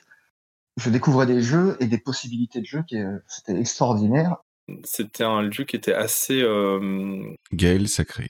intimidant parce que en fait euh, Christophe avait une, façon de le, modérer qui était assez stricte, mais euh, qui permettait euh, d'avoir des discussions vraiment profondes et où on rentrait vraiment dans le vif du sujet. Par exemple, il y avait un, espace qui s'appelait Party, qui était inspiré d'ailleurs, beaucoup il y a eu du fonctionnement qui était inspiré de The Forge, où si on voulait parler de théorie, il fallait amener un rapport de partie, où il fallait par- parler d'un moment précis d'une partie. On pouvait pas arriver comme ça et parler de théorie de manière généraliste, parce que euh, ben souvent, quand on fait ça, ça a tendance à partir un peu dans tous les sens. Ça parlait de création de, de jeux. Simon Lee. Ça parlait également de, de fond, de théorie. Et c'était un, un endroit où les, les discussions étaient très profondes, très denses, avec beaucoup d'écrits. Et je l'ai su plus tard que derrière, il y avait beaucoup de modération. Ce qui fait que les discussions étaient de, de grande qualité. J'ai jamais participé parce que j'ai jamais osé. Mais, euh, mais voilà, c'était mon premier, euh, premier pas, on va dire, dans, le, dans ce monde euh, un peu alternatif. Alors j'ai fait un peu Silent Drift euh, sur la fin. Thomas Munier. Euh, C'était super intéressant. J'ai lu beaucoup aussi de, de topics. Ça a été une, grosse mine d'or, quoi. hein. C'est presque une deuxième épiphanie. Avant, je lisais beaucoup euh, Casus No et puis Antonio Bay, quoi. Et puis, euh, bah, c'est vrai que euh, lire Silent Drift, ça a beaucoup changé mon logiciel après derrière. Euh, je postais pas beaucoup parce que c'est vrai que la modération de Christophe étant très exigeante, euh, bah, grosso modo, tu postais que quand tu pensais avoir un truc euh, méga important à dire. quoi. parce que derrière, tu savais qu'il fallait que ce que tu dis soit bien construit. Du coup, c'est vrai que ça permettait des discussions vraiment profondes. Gaël Sacré. Mais euh, du coup, quand on arrivait sur le, le forum, moi je crois qu'entre le moment où j'ai euh, rencontré Fred et qui m'a fait découvrir euh, Silent Drift et le moment où j'ai posté vraiment mon premier message, il s'est passé énormément de temps parce que euh, parce que voilà, j'avais il y avait j'avais l'impression qu'il y avait des grosses pointures, des gens qui avaient vachement euh, lu et compris plein de choses sur euh, déjà ces, ces jeux de rôle-là et ces théories et que du coup euh, j'avais peur d'arriver et puis de dire n'importe quoi. et donc j'ai j'ai mis du temps avant de avant de m'impliquer dessus. Oui, alors sur Silent Drift, effectivement, Christophe Guillaume Buckley. Bah, on se faisait enfin, on, se testait nos jeux les uns les autres, ça c'est sûr. Et ensuite, bah, comme on était géographiquement séparés, on jouait avec nos groupes respectifs et après on revenait sur le forum et on faisait un rapport de partie, on expliquait un peu combien de joueurs, quel genre de personnage, qu'est-ce qui a été joué dans la fiction, quel était l'impact, les règles, est-ce que ça s'est bien passé, est-ce que ça s'est moins bien passé, qu'est-ce qu'on aurait aimé voir plus, etc. Et ensuite, euh, ouais, ça, ça, ça- on créait des sacrés euh, les rapports à l'époque. Et puis après venaient les questions, les réponses, et puis souvent il y avait d'autres participants qui venaient poser une question, commenter ou dire ah mais ça, ça me fait penser à ça. Euh, j'ai écrit énormément de rapports de partie et c'est pas un hasard, c'est parce que le rapport de partie, justement, ça permettait de parler de ce qui se passait vraiment. Fabien Ilvain. Et même pas forcément aux autres, simplement de pouvoir se raconter à soi, se dire tiens, il s'est passé ça, à tel moment la personne a dit ça, donc de se de s'exercer à la- à- à l'attention pendant une partie de jeu de rôle. L'objectif de Christophe étant de discuter de nos parties de jeu de rôle, de faire ce qu'on appelait des rapports de partie, Romaric Brillant. de critiquer, en fait, d'avoir une entreprise critique de nos parties de jeu de rôle dans le but et dans l'idée d'essayer de produire des meilleures parties de jeux de rôle sur la base de nos expériences et petit à petit de nous faire prendre conscience qu'en fait en faisant et en améliorant des jeux qui existaient déjà ou en devenant de, meilleurs joueurs ou de meilleurs MJ, même si ça, ça n'a pas trop de sens aujourd'hui, mais voilà, eh bien, en fait qu'on devenait progressivement auteur. Et Christophe avait dans l'idée qu'un jour, ben, on deviendrait tous peut-être, euh, tous et toutes hein, d'ailleurs, euh, auteurs, autrices euh, de jeux de rôle euh, indépendants. Que je pense que Christophe Buckley a arrivé avec toutes ses connaissances qui venaient de The Forge. Gaël Sacré. Et euh, je pense que ça fait vraiment euh, beaucoup de explosion dans le cerveau de Fred. Il avait plein de projets de jeux qu'il avait refait plein de fois, notamment Demiurge. Et en fait, euh, avec ces, nouvelles théories, ces nouvelles façons euh, d'envisager euh, aussi la publication de jeux de rôle, ça, a vraiment enrichi énormément ses approches. Et euh, du coup, il y a eu énormément, énormément de discussions. Euh, il est beaucoup intervenu sur le forum et pour réfléchir à toutes ces questions avec euh, plusieurs personnes qui étaient un peu des piliers à l'époque. Je me souviens en particulier de, de Fabien Hitvine, de Romaric Briand, de Joanne Scipion. Euh, voilà, J'en oublie certainement, mais, mais voilà, il y, y avait vraiment un bouillon de, de réflexion à ce moment-là autour de, de, toutes ces questions. Je pense que Fred s'est réapproprié toutes ces, toutes ces idées-là et il les a infusées dans ses propres réflexions, dans ses propres créations. Et ensuite, dans son blog sur Limbic System, il a vraiment euh, été euh, creuser en fait toutes ces réflexions de Forge pour se les approprier, pour les transmettre, mais aussi pour se les approprier et pour euh parfois aller plus loin. Donc euh, voilà, je pense euh, je suis arrivé un petit peu un peu sur la sur, un peu sur le tard sur euh, Silent Drift, mais c'est l'impression que ça m'en a donné euh, de, de, vraiment quelqu'un de, de, très important dans les réflexions euh, autour de tous ces sujets apportés par Christophe. Alors à mon souvenir, Frédéric devait être le plus grand participant. Christophe Guillaume Buckley. Au forum, peut-être juste après moi, participait ben, aux discussions sur les parties que d'autres gens lançaient, contribuait beaucoup euh, via ses propres projets dont il, on discutait, notamment ben, des murges.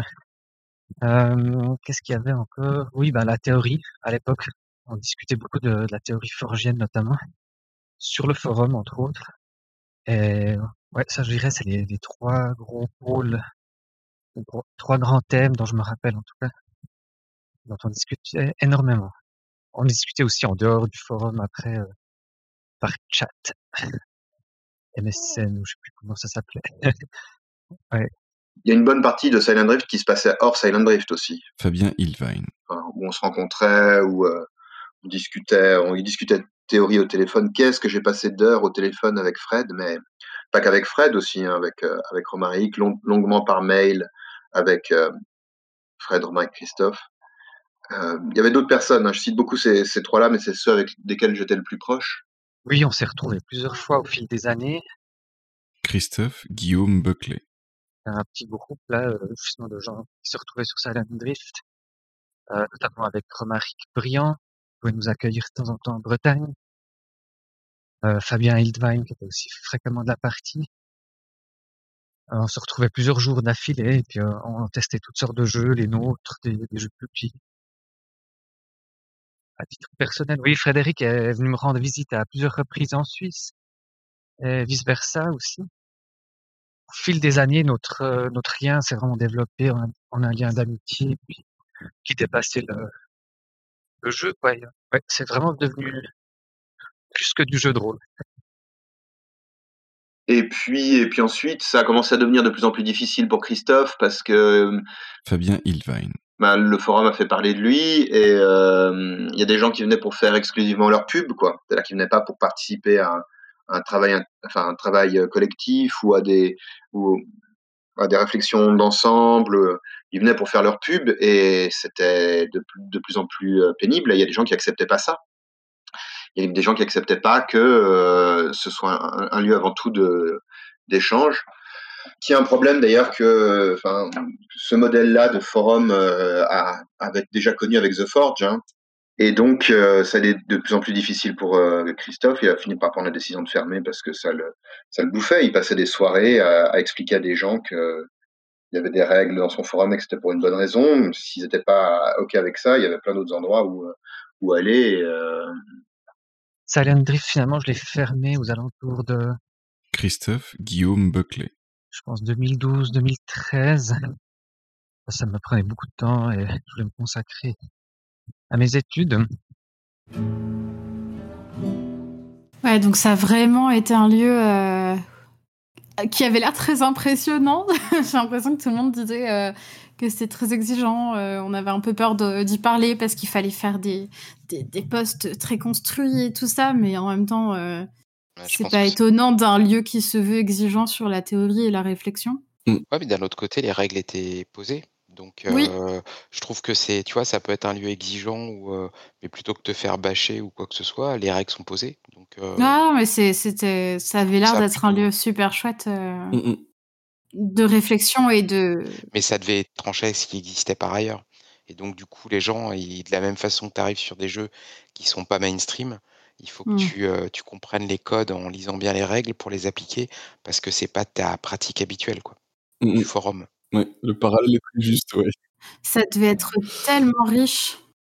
Enfin, moi, ce qui m'a, ce qui m'a vraiment surpris euh, en recueillant ces témoignages, euh, c'est à quel point même Romaric Briand, même Fabien Hidvine, qui sont des défendeurs mordicus de Silent Drift, te disent ah non mais la première fois que je suis arrivé dessus, c'était chiant, c'était austère, euh, je comprenais rien. Mm. Ouais, mais comme quoi, euh, la contrainte au début, euh, il faut, euh, il y a un moment où tu l'acceptes et puis après, du coup, elle te permet de te sublimer, quoi. Mais euh, ouais, du coup, moi, ça me fait réfléchir à comment Frédéric s'intégrait dans Silent Drift. Et du coup, je me demande comment tout ça, euh, ça, ça se, ça s'articulait, tu vois, Bah, concrètement. on n'était pas du tout dans la spontanéité, donc on est très très loin, par exemple, d'une ambiance qu'on peut avoir dans les Discord euh, actuellement. On va dire que chaque début de conversation dans le forum ressemblait plus à un post de blog, donc quelque chose de déjà complètement construit avec un discours, avec euh, euh, des fois même t'atteins la limite du nombre de caractères possibles dans un message, donc tu le fais en plusieurs fois. Enfin, euh, il y avait vraiment des murs de texte, quoi. Et les réponses étaient euh, souvent du, enfin pas forcément aussi longues que euh, ce qui avait lancé le forum, mais des fois tu avais effectivement des, des, des trucs très très construits dans les réponses. Et je pense que c'était un, un rythme qui convenait très bien à, à Fred. Ouais. Hmm. En tout cas, euh, ça a l'air d'avoir euh, soudé vraiment une belle, euh, de belles amitiés et, et de, de belles équipes de réflexion, euh, de, de- d'imagination et de, de cerveau qui allaient bien ensemble, en gros. et de testeurs. Enfin, je, enfin, je trouve ça vraiment très intéressant. euh, Mm. ce, ce côté, euh, on teste ensemble euh, sur des week-ends ensemble, mais on teste aussi de nos côtés. On fait des retours de partie. C'est c'est vraiment chouette. Et je pense que ça a dû faire la force de cette communauté et donc de personnes comme Fred et de jeux comme Prosopopée. Tout à fait. Et d'ailleurs, on, on verra sûrement euh, la, la continuation de cette entreprise euh, dans l'épisode suivant où on va parler des ateliers imaginaires qui ont été fondés par certains membres de cette communauté-là. D'accord. Mais donc du coup, Prosopopée, c'est aussi un jeu qui ouvrait le jeu de rôle à des publics assez différents. Hmm. Ce que j'avais beaucoup apprécié aussi dans le jeu, c'est que c'était un jeu euh, Christophe Guillaume Buckley. qui n'avait pas clairement des joueurs, pas clairement des MJ. C'était, ça permettait vraiment des, des contributions très larges de la part de tous. Et tout autour de la partie, je me rappelle, bah, on a joué à ce jeu avec des non-rôlistes, ma belle-mère, euh, des amis de Sylvie qui avaient jamais fait de jeu de rôle. J'avais trouvé assez intéressant que ces personnes puissent vraiment se raccrocher à différents niveaux de jeu. Si c'était plus d'écrire un, élément de décor, bah, ils pouvaient faire ça. Si c'était d'écrire plus euh, une situation à laquelle on serait amené vu ce qu'on avait raconté, ça c'était quelque chose. C'était pas forcément vraiment jouer son personnage seulement. Et euh, c'est un des jeux où je trouve que c'est le mieux fait. Voilà, c'est un gros jugement de valeur, mais euh, de ceux que je connais, c'est vraiment un des jeux où on a plein de points d'entrée à la fiction en tant que participant. Et euh, bah, à mon expérience, ça, permet vraiment à des gens de, de tout bord de- d'entrer dans ce jeu. Là où s'il faut jouer un personnage, j'ai déjà vu des gens qui, qui avaient un peu peur, le côté théâtral. euh, ouais.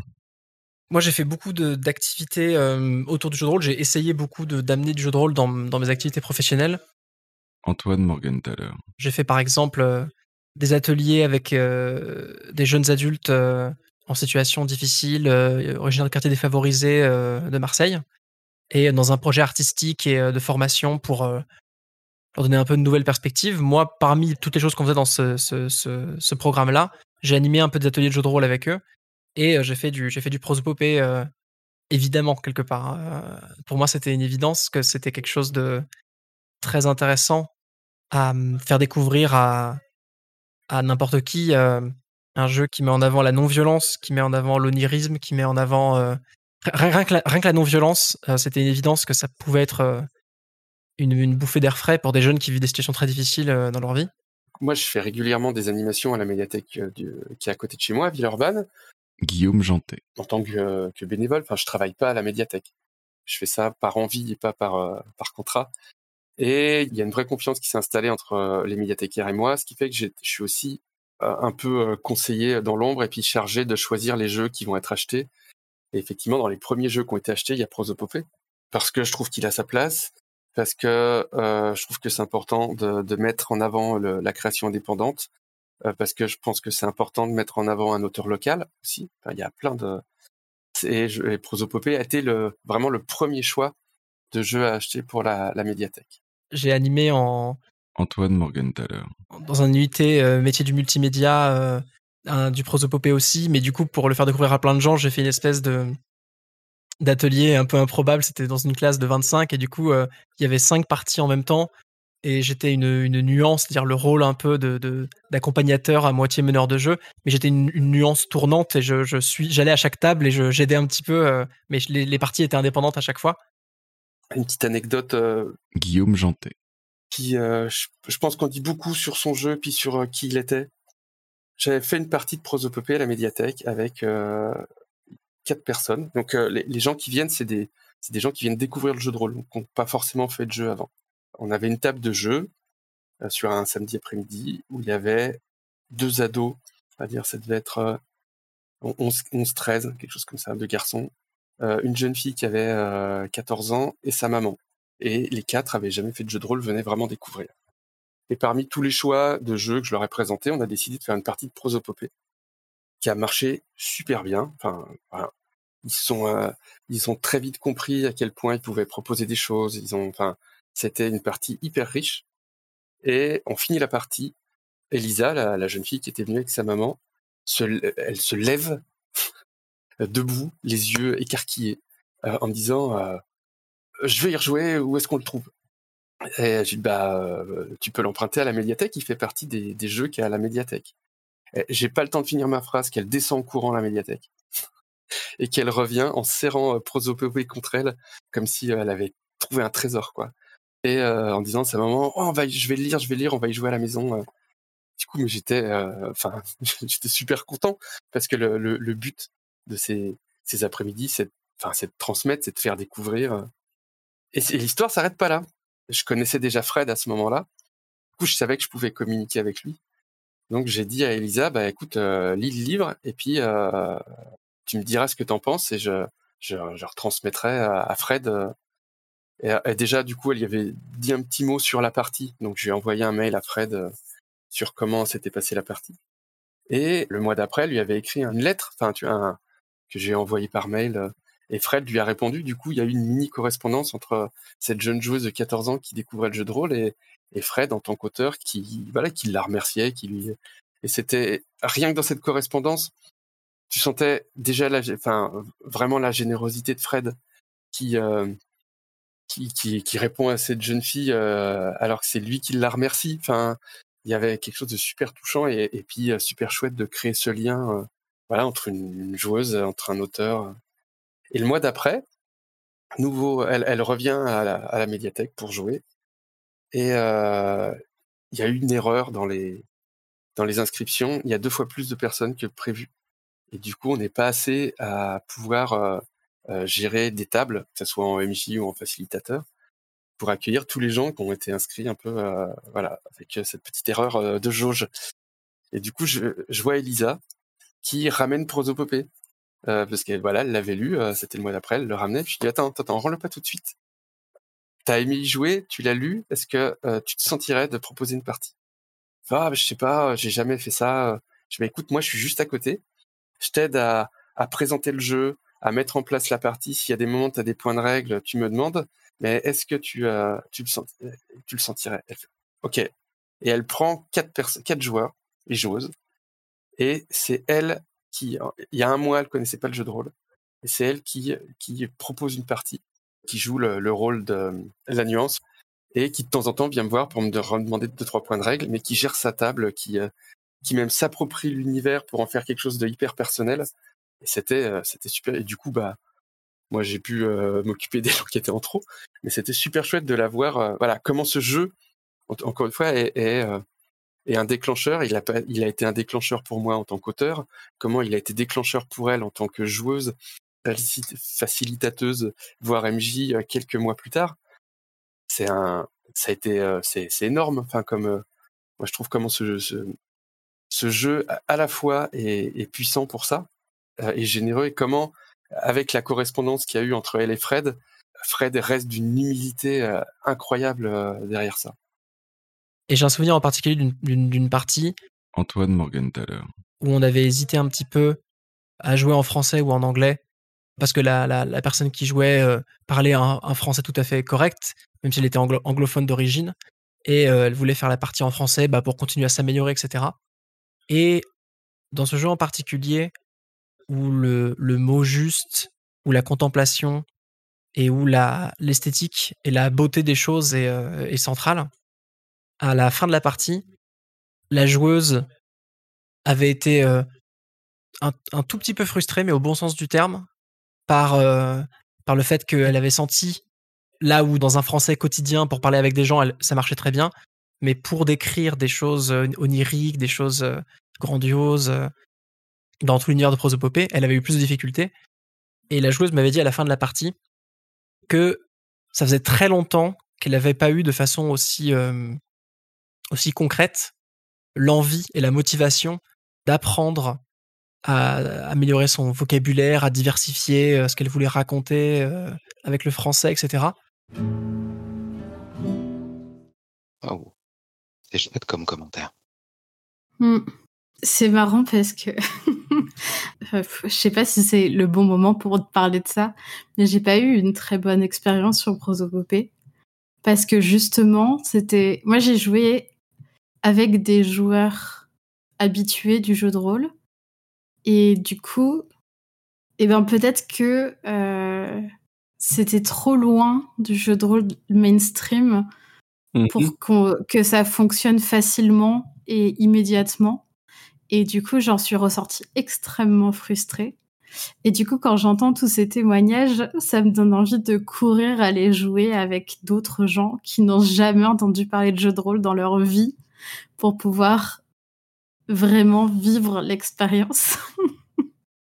Je sais pas euh, euh, euh, si t'as fait des parties avec des gens très différents, toi, Mathieu, de ton côté. Ah, moi, j'ai fait des parties de prosopopée qui, euh, avec des gens différents et des parties qui n'ont pas marché ou n'ont pas marché pour tout le monde. Hein. C'est pas non plus une panacée, hein, soyons clairs. Oui, bien sûr. Par exemple, j'ai fait une partie avec ma femme à prosopopée et, et d'autres amis. On était deux pour qui on a trouvé que c'était génial et, euh, et, et ma femme et, et une de ses amies ont dit Mmm, ouais, on n'a pas tout compris quand même. je suis pas sûre qu'on puisse tout comprendre à prosopopée. je crois que, mais je crois que c'est quelque chose qui fait un peu partie de son âme, tu vois. Mm, mm. Prosopopée, effectivement, c'est aussi un jeu qui euh, ne plaît pas forcément euh, à tout le monde. Hmm. Quand on jouait à la guilde, Gaël Sacré. du coup, il y avait des gens qui étaient plus ou moins réceptifs au jeu de rôle que proposait Fred. Il y avait des personnes qui venaient là pour faire du jeu de rôle euh, traditionnel et qui voulaient lancer des dés, qui voulaient euh, euh, faire du, du, du donjon, ou de ce genre de choses, du médiéval fantastique. Et donc, il y avait une fois, on- une partie de Prosopopée qui était euh, lancée. Je sais plus si c'était une convention ou, euh, une soirée euh, normale à, la guilde. Et il y a un joueur en fait qui est venu et quand quand en fait il a commencé à sortir ses dés, Fred a dit ah ben non mais en fait euh, dans Prosopopée il y a un bol commun avec des dés et on se sert tous dedans donc il n'y a pas besoin d'avoir ses propres dés. Donc on voit qu'il commence un peu à faire la gueule et puis euh, Fred fait son, son pitch. Euh, il raconte euh, du coup qu'est-ce qu'on va jouer dans Protopopée. Donc Protopopée c'est un jeu sans MJ, très contemplatif, vraiment l'antithèse justement de Donjons et Dragons. Et, en fait, au fur et à mesure, on voit vraiment ce joueur qui, qui vraiment se décompose. Et puis, il finit par dire non, mais je pense que je pense que c'est pas pour moi. Et puis, du coup, il, il remballe ses dés et puis quitte la partie. Et, euh, et je crois que ça a beaucoup, euh, ça a beaucoup marqué Fred parce qu'il nous a ra- raconté cette anecdote euh, pas mal de fois. Je pense que d'une certaine manière, il était un peu fier, je pense, d'avoir créé un jeu qui, soit tellement en rupture. Je pense qu'il était peut-être déçu sur le coup parce que c'est toujours décevant de, de voir qu'il y a quelqu'un qui qui accroche pas à, une proposition de jeu. Mais en même temps, pour lui, c'était aussi, je pense, hein, c'est une interprétation que j'ai, que qu'il avait créé quelque chose qui était assez radical et que du coup, ça pouvait pas forcément, enfin, c'était bien que ça ne plaise pas à tout le monde. Mais euh, après avoir entendu tout ça, Michael, toi, tu, qu'est-ce que, qu'est-ce que ça te, qu'est-ce que ça te dit? Est-ce que ça t'attire? Qu'est-ce que ça te, Alors, euh, pendant notre discussion, j'ai évidemment quand le bouquin en dur, hein, parce que j'ai envie de le voir en dur.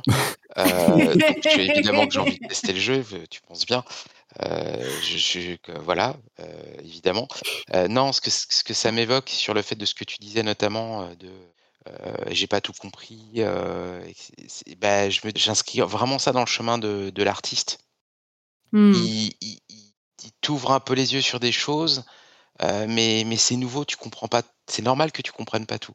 Mais après, derrière, c'est euh, c'est la curiosité des gens qui peut les amener à. Et je pense que euh, ce qui s'est fait dans la scène indépendante, c'est ça aussi. Il y a des gens qui venaient du jeu de rôle mainstream et euh, ça a touché une corde, le premier jeu qu'ils ont eu de cette scène-là, et ils ont décidé de creuser. Mm, mm. Et, et c'est pas donné à tout le monde d'être capable d'éveiller des gens qui sont dans un chemin bien pavé, c'est simple. On va dans cette direction-là, il y a une direction. Vous aurez plein de, de- petits repas en route, des sandwichs, des restaurants, des ce que tu veux. Et là, d'un coup, on arrive et, euh, pour la première fois, il y a quelqu'un qui dit Ah, tu, remarques un chemin sur la gauche et, et, et voilà. Et on, on tapate un petit peu quand on tapate, on, on te laisse entendre qu'il y a peut-être des trucs super là-bas et, et la plupart des gens ont fait oh non. Et, voilà. Et je pense que voilà, c'est pas donné à tout le monde de réussir à créer un petit affluent à, à une rivière et, et de faire en sorte qu'il y ait des petits poissons qui viennent quoi. Et qui viennent, c'est qui se disent ah, c'est quoi et tout, j'ai envie de voir. Et voilà. Et je, et je pense que c'est normal qu'on comprenne pas tout. Euh, j'ai Mm. pas, encore une fois, j'ai pas lu Prosopopée, j'y ai pas joué, mais euh, de ce que j'entends, c'est moi, c'est ça que ça m'évoque. Et, et vraiment, euh, le chemin de, de tout ce que j'ai entendu jusque-là, vraiment, c'est ouais. Moi, ce que je vois, c'est l'artiste et la et j'ai du mal à, à écarter l'artiste de l'indépendance. Mm. Surtout que, bah, l'artiste qui fait tout. hein. Oui, oui, bien sûr. Euh, je- je- ça veut pas dire que je critique le fait d'être une équipe et de d'avoir différents talents. hein, J- J'espère bien. Entendons-nous bien. hein. mais euh, mais j'ai toujours Parce que été sinon, ça admira- marcherait pas chez nous, la radio rôliste, tu as tout à fait raison. Euh, mais euh, ouais, je trouve, euh, je trouve, ouais, je trouve que c'est ça que ça m'évoque vraiment. Mm. Et donc voilà, donc forcément j'ai envie de le lire et d'essayer d'y jouer pour voir euh, Ouais. qu'est-ce que je vais pas comprendre, qu'est-ce que ça va m'évoquer. euh. Parce que moi, la, la meilleure expérience du coup que j'ai eue vis-à-vis de Prosopopée, c'est quand on m'a raconté, on m'a narré une partie de Prosopopée. Et du coup, je vous encourage, si vous écoutez cet épisode et que vous savez pas encore ce que c'est que Prosopopée, si vous avez autour de vous des gens qui ont joué à Prosopopée, demandez-leur de vous raconter une partie, quelques bribes de souvenirs d'une partie de Prosopopée. Parce que, enfin, moi, c'est ça qui m'a fait rêver et qui m'a fait euh, donner envie de jouer euh, et de me plonger dedans. Je m'appelle Simon Peterson. Je suis un créateur de jeux euh, suédois. Je, j'habite en Suède. J'ai dit dans Prosbopé. Jette-nous ta barbe, vieil homme sans jambes, monté sur un chèvre, pour que nous puissions te tirer vers la rive. Et euh, j'ai dit ça en jouant Prosopopée. Et pour moi, quand je l'ai dit, c'était la chose le plus naturelle du monde. C'était, ça faisait tout le sens parce que bien sûr, il était sur le, chèvre, parce que il n'avait pas de jambes, parce que il avait donné ses jambes à, un enfant qui ne pouvait pas danser. Donc, dans le moment, c'était très logique. Et puis, j'ai, je me suis arrêté et je pensais, mais c'est n'importe quoi. Tout ça, c'est juste du délire, en fait. Et c'était juste cette réalisation que. Et, un peu le pouvoir du surréalisme et du jeu, que dans le moment, tout ça fait du sens, tout ça est très logique.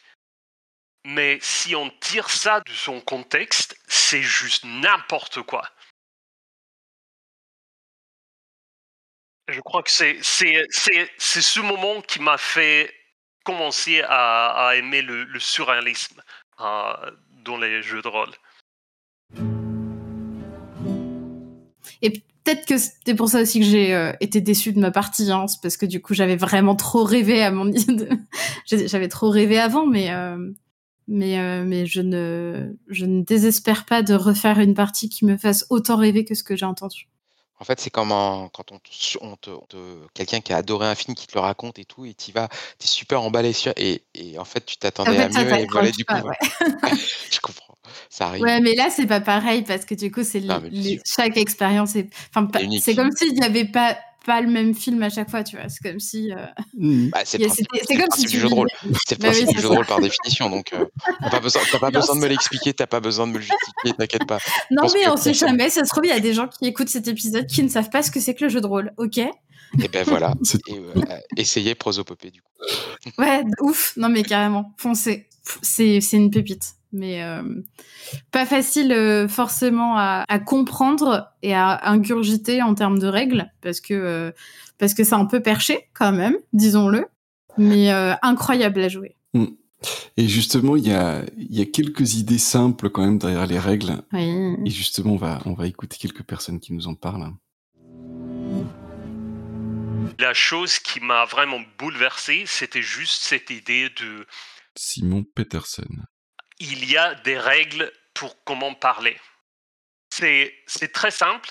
C'est une chose euh, assez, je sais pas, banale, mais vraiment avant de lire ça, avant de jouer Prosopopée, pour moi, les règles, les mécanismes des, jeux de rôle, c'est création de personnages et résolution de conflits. C'est ça, c'est tout. Et chaque fois que j'écrivais un jeu, je pensais, pour chaque thème que j'avais avec, euh, avec mon idée de jeu, je pensais comment est-ce que je peux faire ça avec la création de personnages et la rés- résolution de, conflits? Et donc là, juste l'idée que on fait tout ce qu'on fait au- autour du table, même la, la conversation même entre nous, on, peut modifier ça, on peut avoir des règles, on peut avoir des, mécaniques. Le jeu, euh, les règles de jeu sont beaucoup, beaucoup plus, plus vastes que je pensais avant de, lire euh, Prospopée. Même s'il y avait cette, euh, euh, cette idée et, que, bien sûr, le, jeu de rôle, c'est une conversation, ça, c'est des, des théories, c'est très bien, et, mais euh, avec Prospopée, ça a été mis en, pratique et euh, ça m'a montré comment, comment faire en, réalité. Parce que, non, je je, je sais pas si j'ai. Si je, je savais, je, je crois qu'avant avant ça, c'était juste des, des théories. J'avais jamais vu un jeu faire ça. Et je crois que même depuis, c'est euh, c'est quelque chose qui est très rare. Moi, je l'ai fait maintenant, depuis l'influence de Prospopée. Mais avant ça, non. N'importe quelle personne pouvait récompenser n'importe quelle autre personne à sa table Steve J. en lui signifiant qu'un élément qu'elle venait d'apporter dans le récit était un élément qu'elle trouvait particulièrement beau, particulièrement drôle, particulièrement intéressant, ou en tout cas particulièrement plaisant, particulièrement appréciable. Et euh, ce, ce concept hein, donc était matérialisé, enfin toujours, on peut bien sûr toujours jouer à prosopopée, par un geste à la table. On prend un jeton euh, dans un, un ensemble de jetons et euh, sans un mot, on le fait glisser en direction du joueur qu'on veut récompenser. S'il y a bien un truc très très fort, c'est cette notion de d'approbation, cette façon de, de se récompenser. Quand quelqu'un est en train de parler, Ours. et que c'est son tour de parler, euh, c'est son tour d'avoir le, le spotlight, si quelqu'un d'autre aime bien ce qu'il dit, on va lui glisser des, euh, des ressources. On va lui donner des choses. Et je trouve que cet encouragement, qui est entièrement à l'appréciation de chacun, qui est, qui est pas codifié, c'est pas euh, à la fin d'un round, euh, tu décides qui c'est que t'as préféré et tu lui donnes un point. Non. C'est littéralement juste, on est entre copains, t'es en train de raconter un truc que je trouve formidable, je vais t'encourager à continuer parce que ça là, ce que t'es en train de dire, c'est exactement ce que j'attends de ce moment. C'est d'une bienveillance. C'est formidable. C'est absolument formidable d'avoir, oui, autant de, autant de bienveillance dans le, dans la manière d'amener le, le- du jeu. Parce que même si effectivement on est, euh, on est bien sûr content d'avoir, euh, d'avoir un jeu qui est correctement guidé, qui est correctement expliqué, avec, euh, avec des mécaniques euh, qui marchent, tout ce genre de choses. Ça, cet élément de pouvoir juste poser concrètement en jeu que ça, là, ce que tu es en train de dire, j'aime bien. Continue, c'est cool. Ça, ça rappelle aussi que en marge de, de toute la rigidité mécanique qui peut exister, il y a aussi juste une, inten- une, une bonne intention, une intention de, de passer un bon moment entre copains et d'apprécier ce qu'on est en train de construire ensemble, qui est formidablement riche. Et, et je trouve que c'est c'est central en fait dans bah, dans l'expérience qu'il amène. En fait, Prosopopée, c'est aussi un jeu Antoine Morgenthaler. qui est assez dingue dans sa simplicité, surtout à l'époque. Si on prend Prosopopée, c'est un jeu qui dit juste mettez-vous à plusieurs, dites des phrases, écoutez-vous. Et en fait, c'est suffisant. Et en plus, on va se faire des cadeaux, se remercier, ce qui est, un, système super intéressant, que le cœur du jeu, ce soit de se remercier, de se féliciter. Bravo, c'était chouette ce que tu viens de dire. Mais en fait, la base, c'est le, le moi, comment je comprends le système, c'est la prochaine personne à parler et la prochaine qui a une idée. Et donc, on raconte librement. Et il n'y a pas besoin de hiérarchiser plus la narration, il n'y a pas besoin de donner, de donner un, un pouvoir supplémentaire à un joueur ou à un autre, comme dans le jeu de rôle traditionnel. Il n'y a pas besoin de, de cadrer la parole en mode attends, toi tu vas faire une phrase, mais attends, moi je vais faire une contre-phrase tout de suite. Tu, tu peux faire un jeu où c'est juste les gens parlent librement. Et après, euh, Prosopopée euh, euh, va préciser que le, ces narrations doivent amener à poser des problèmes, doivent amener à autre chose, doivent amener au médium, tout ça. Mais la base du jeu, elle m'a beaucoup marqué à l'époque dans sa simplicité de on parle et on s'écoute et c'est c'est sympa. Et c'est tout. Cette histoire d'offrande, de waouh, c- je suis en train de kiffer ce que tu es en train de dire, ce que tu es en train de raconter, donc tiens, je te donne une ressource. Et en fait, ce truc-là, aujourd'hui, il existe dans plein de jeux qui mettent l'accent sur sur la pas, sur l'amitié, ce serait un peu naïf de dire ça, mais qui mettent euh, l'accent sur euh, le fait d'être ensemble à raconter une histoire ensemble, euh, sur vraiment ce sentiment de, de communion. Mais Il y a vraiment ce côté-là euh, où Prosopopée a été peut-être un précurseur du coup. Je savais pas que c'était un précurseur de ça, parce que moi du coup je l'ai découvert dans des jeux qui ne sont pas francophones, euh, ce système-là.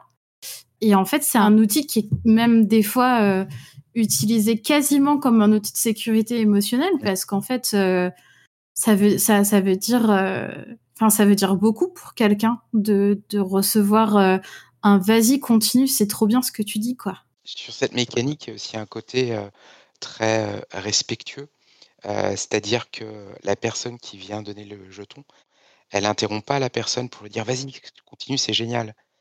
Elle symbolise par le jeton qu'elle kiffe et qu'elle va entendre la suite, mais elle interrompt pas en fait. Mmh. Elle je- symbolise euh, l'écoute, quoi. Exactement. Et du coup, euh, quelqu'un de timide et qui euh, aurait du mal à dire globalement je kiffe, vas-y et tout, et ben ça lui donne une porte plus facile pour s'exprimer. Et je, je me demande par rapport au portrait qui a été fait de Fred au préalable, si euh, son sa timidité ou en tout cas ce- son rapport à ce que vous disiez sur les compliments où euh, il était gêné après derrière. Et Mm. je me demande s'il n'y a pas un, un lien quelque part, tu vois. C'est possible, ouais. Mmh. Mais c'est vrai qu'en plus, on va dire en miroir de ce que tu dis, non seulement ça gêne pas la personne qui va donner le compliment, mais ça n'interrompt pas non plus la personne qui reçoit le compliment. Mais Il y a ça, rien à en fait. répondre en fait par rapport à Et ça. et il n'y a pas de regard qui se croise dans l'absolu. Si la personne, elle est en train de faire un truc, elle est dans son truc, il y a un jeton qui arrive en dessous d'elle, il n'y a pas à avoir à, à, tu vois, un côté de d'assentiment, de on se regarde, genre, on, on hoche la tête, tu vois. Mmh. Elle n'est pas à couper dans son, dans son énergie, et en même temps, elle n'a pas à, à- à- à être gênée par rapport à l'autre, parce qu'elle n'a même pas besoin de croiser son regard. Et elle peut Ouais. continuer. Et puis du coup, au-delà de ça, du coup, Michael, tu connais pas les règles, mais euh, en fait, c'est c'est pas des jetons, c'est des dés qu'on se donne. Il y a une personne qui a utilisé le mot jeton, les autres ont dit ressources. Oui. Mais en fait, ce, ce sont les, ce sont les dés qui nous servent à faire la résolution des actions et à résoudre les problèmes qu'on se donne dans les, nar- dans les narrations. D'accord. Euh, quand- Et donc, en fait, ça même encourage la collaboration, ça encourage les, les personnes à prendre la parole et à faire des descriptions et à se lancer, tu vois. Ouais. Parce que, euh, en fait, on, on ne résoudra pas euh, les, les problèmes, on ne pourra pas aller au bout de la partie si on, on ne prend pas juste le temps de se poser et de, de décrire ce qu'on fait et d'être à l'écoute de l'autre pour pouvoir euh, lui donner à la fois des ressources parce qu'on a apprécié ce qu'il a dit et pour pouvoir réagir par rapport à ce qu'il a dit parce qu'en fait on- derrière il faut quand même qu'il y ait euh, c'est une conversation. Donc euh, ça ça encourage encore plus l'écoute quoi. Et la collaboration. Et c'est là où tu vois le jeu et l'auteur et l'adéquation entre les deux, en fait. c'est Mhm. clair. Et je trouve que les silences du coup sont encore plus symboliques là-dedans de l'écoute Qu'est-ce que c'est important et qu'est-ce que c'est bien vu et beau Antoine Morgenthaler. dans un jeu de rôle il y a dix ans de penser à dire à- dans les conseils n'ayez pas peur des silences, appréciez les silences et euh, les silences ne sont pas un mal. euh. Avant de jouer à Prosopopée, Simon Lee. j'avais l'impression que euh, tous les silences étaient malaisants en jeu de rôle, que euh, il fallait remplir et qu'il fallait euh, jouer en fonction du rythme, quoi. Fallait surtout avant, j'étais relativement souvent en MJ, donc je, voulais imprégner des rythmes, un, certain rythme parce que j'avais peur du silence. Je pense que Prosopopée m'a un peu vacciné de, ça. Je pense que c'est quelque chose qui cristallise relativement bien la vision que, en tout cas, moi, je, je me fais des jeux de, de Frédéric, c'est que ça a l'air de rien de rajouter une phrase en disant voilà, on s'autorise les silences, les silences sont importants. Mais derrière, c'est un choix de design qui est, fort et qui, euh, qui montre toute la sensibilité, toute la subtilité ouais, du message. Le silence qui. euh, euh, je me souviens d'une partie de Prosopépé où où il y a bien eu ouais deux minutes, trois minutes de silence où on était juste là en train de, de kiffer quoi.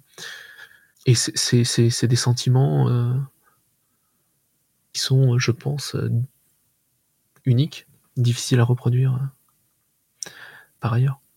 J'ai une pratique de jeu avec beaucoup de rythme où là, les, les silences font pas partie du, du tout du jeu. Tony. Mais quand je joue à des jeux, on va dire, plus posés, où, où je veux plus de, de charge morale, entre guillemets, émotionnelle, euh, j'hésite pas à la rappeler au début, euh, mais de jeux qui n'ont rien à voir avec euh, Prosopopée ou même Frédéric. hein. Les silences font partie du jeu. Si vous savez pas quoi dire, ben, dites rien, on laisse couler.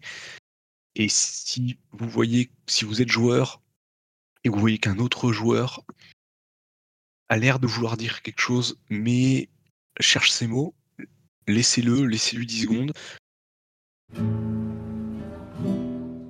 Parce qu'effectivement, un silence, quand on n'a pas dit, le silence n'est pas gênant. Euh, un silence, ça peut être gênant, effectivement. Et, et, et je trouve que le poser tel quel, ça encourage vraiment le ok, on est en train de vivre une poésie ensemble. Et puis euh, cette poésie, elle vit dans nos têtes en même temps qu'elle vit dans nos mots. Et en fait, c'est normal qu'il y ait des moments où les mots ne viennent pas. Il y a des, c'est, normal qu'il y ait des moments où juste on vive dans nos têtes ce qu'on est en train de, de, vivre à la table. Et c'est bien, en fait. Mais, mais, les silences, ils incarnent énormément de choses, en fait. Quoi, je veux dire, le, le jeu s'incarne dans le silence aussi. On est toujours habitué à, à utiliser les mots pour dire les choses, mais euh, ouais, je pense que le jeu émotionnel, comme on voit, comme dans des silences, comment euh, les expressions du visage, le langage corporel peut, peut se déployer, et, euh, et, et les mots, c'est quoi? C'est 20% de ce que notre cerveau comprend, non? C'est pas ça? Quoi, le, Mmh le non-verbal, euh, c'était colossal ce qui passe par le non-verbal.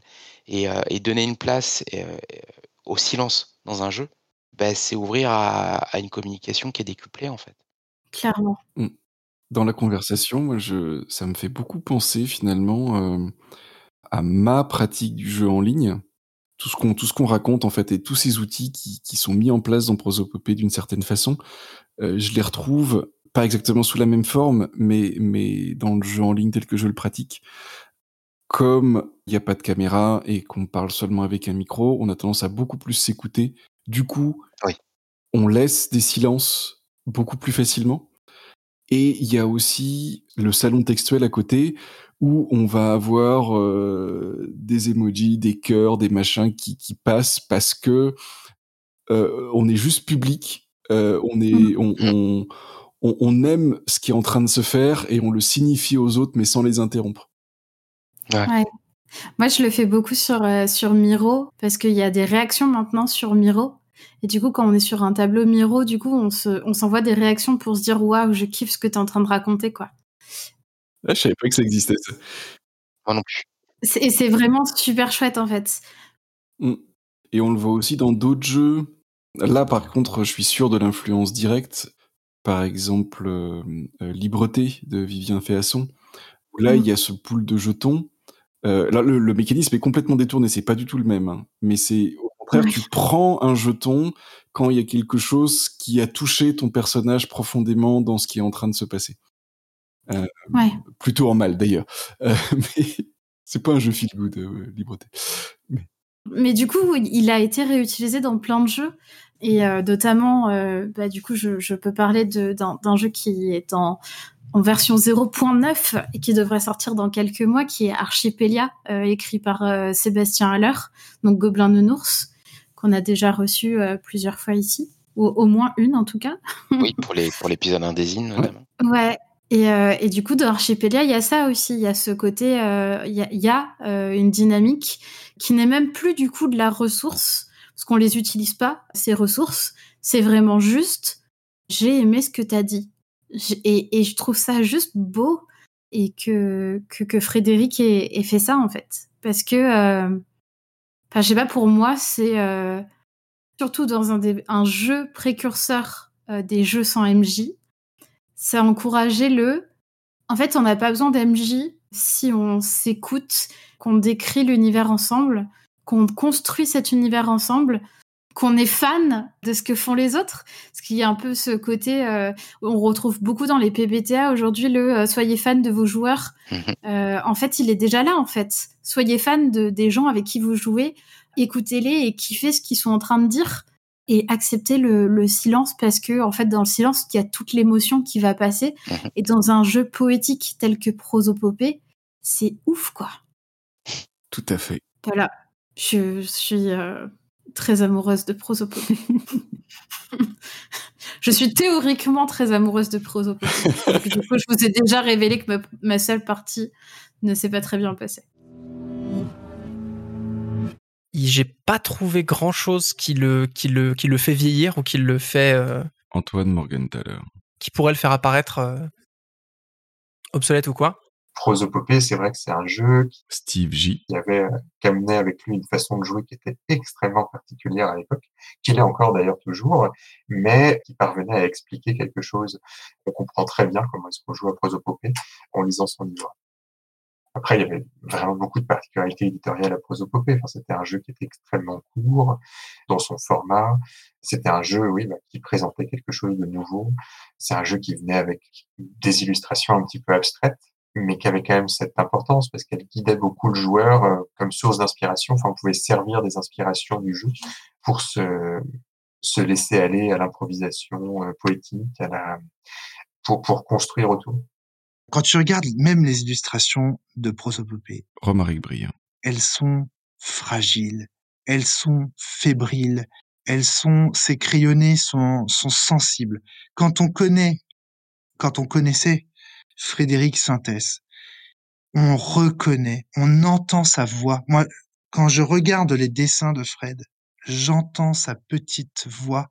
Il avait une voix très chevrotante, très très très vibrante euh, Fred quand il quand il parlait et surtout quand il était à fond. Et quand je vois les dessins de Fred je vois moi qui ai l'habitude de lire des oscillations je vois les oscillations de sa voix. Ce jeu transpire Frédéric Sintès mais par tous les ports de, le jeu en fait c'est c'est son phylactère il aurait dit c'est c'est son c'est un reflet de son âme une photographie de son âme à une, à une certaine époque Attends, Prosopopée est illustré par Frédéric? Ah, Je le savais pas. Ah, mais c'est incroyable. Ah, c'est euh, Excellent. c'est trop de talent, ça. Simon Peterson. Je, je trouve Prosopopée a- absolument euh, génial comme euh, euh, les, les, les illustrations qui, euh, qui sont très, très inspirantes. Et comme euh, aussi, euh, c'est un peu extra intéressant dans Prosopopée parce que parce qu'il y a ce concept du, euh, je crois que ça s'appelle le, paradigme qu'on utilise dans le jeu. Il faut s'inspirer de, quelque chose. Ça peut être euh, une, chanson, un mot, ça peut être un objet physique et bien sûr une image. Et je crois que la, au moins la, la moitié des images dans Prosopopée ont servi comme, euh, comme inspiration, même pour, euh, euh, pour mes sessions de, de Prosopopée quand, quand je l'ai joué. Ça aussi, ça, je l'ai joué beaucoup ici en Suède dans, dans les conventions. Bah oui, bah prosopopée, enfin le, le jeu repose en partie sur ces illustrations puisqu'elles sont, euh, Guylaine.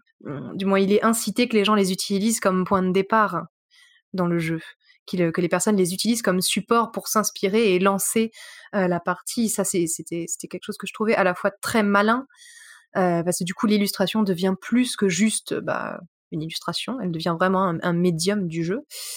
Et en même temps, bah, elle, nourrissait complètement l'imaginaire et j'aimais bien avoir ce point de départ un peu commun à la tablée qui permettait aussi de partir sur une esthétique sans doute plus commune. On peut pas savoir parce qu'on n'est pas dans les têtes de chacun, mais j'imagine qu'on avait quand même euh, des visions un petit peu plus proches grâce à ça. Pour Prosopopée, euh, Simon Peterson. je, je trouve que c'est c'est vraiment c'est un jeu qui est qui est très beau et euh, la beauté du jeu est utilisée dans le jeu comme euh, parce qu'on on peut utiliser ces illustrations comme euh, euh, comme inspiration et aussi bien sûr les, les feuilles de personnages sont sont incroyables.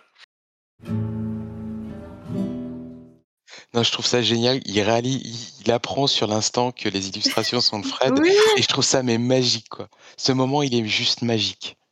Genre, quoi? Et- Mais c'est et- Fred qui a illustré ça? Mais il n'entendait pas j'ai ça comme, utilisé euh, toutes ces illustrations comme support de jeu. Il n'entendait pas ça comme je me moque de, de l'intervenant, pas du tout. Euh, Je trouve ça magique, vraiment, quoi.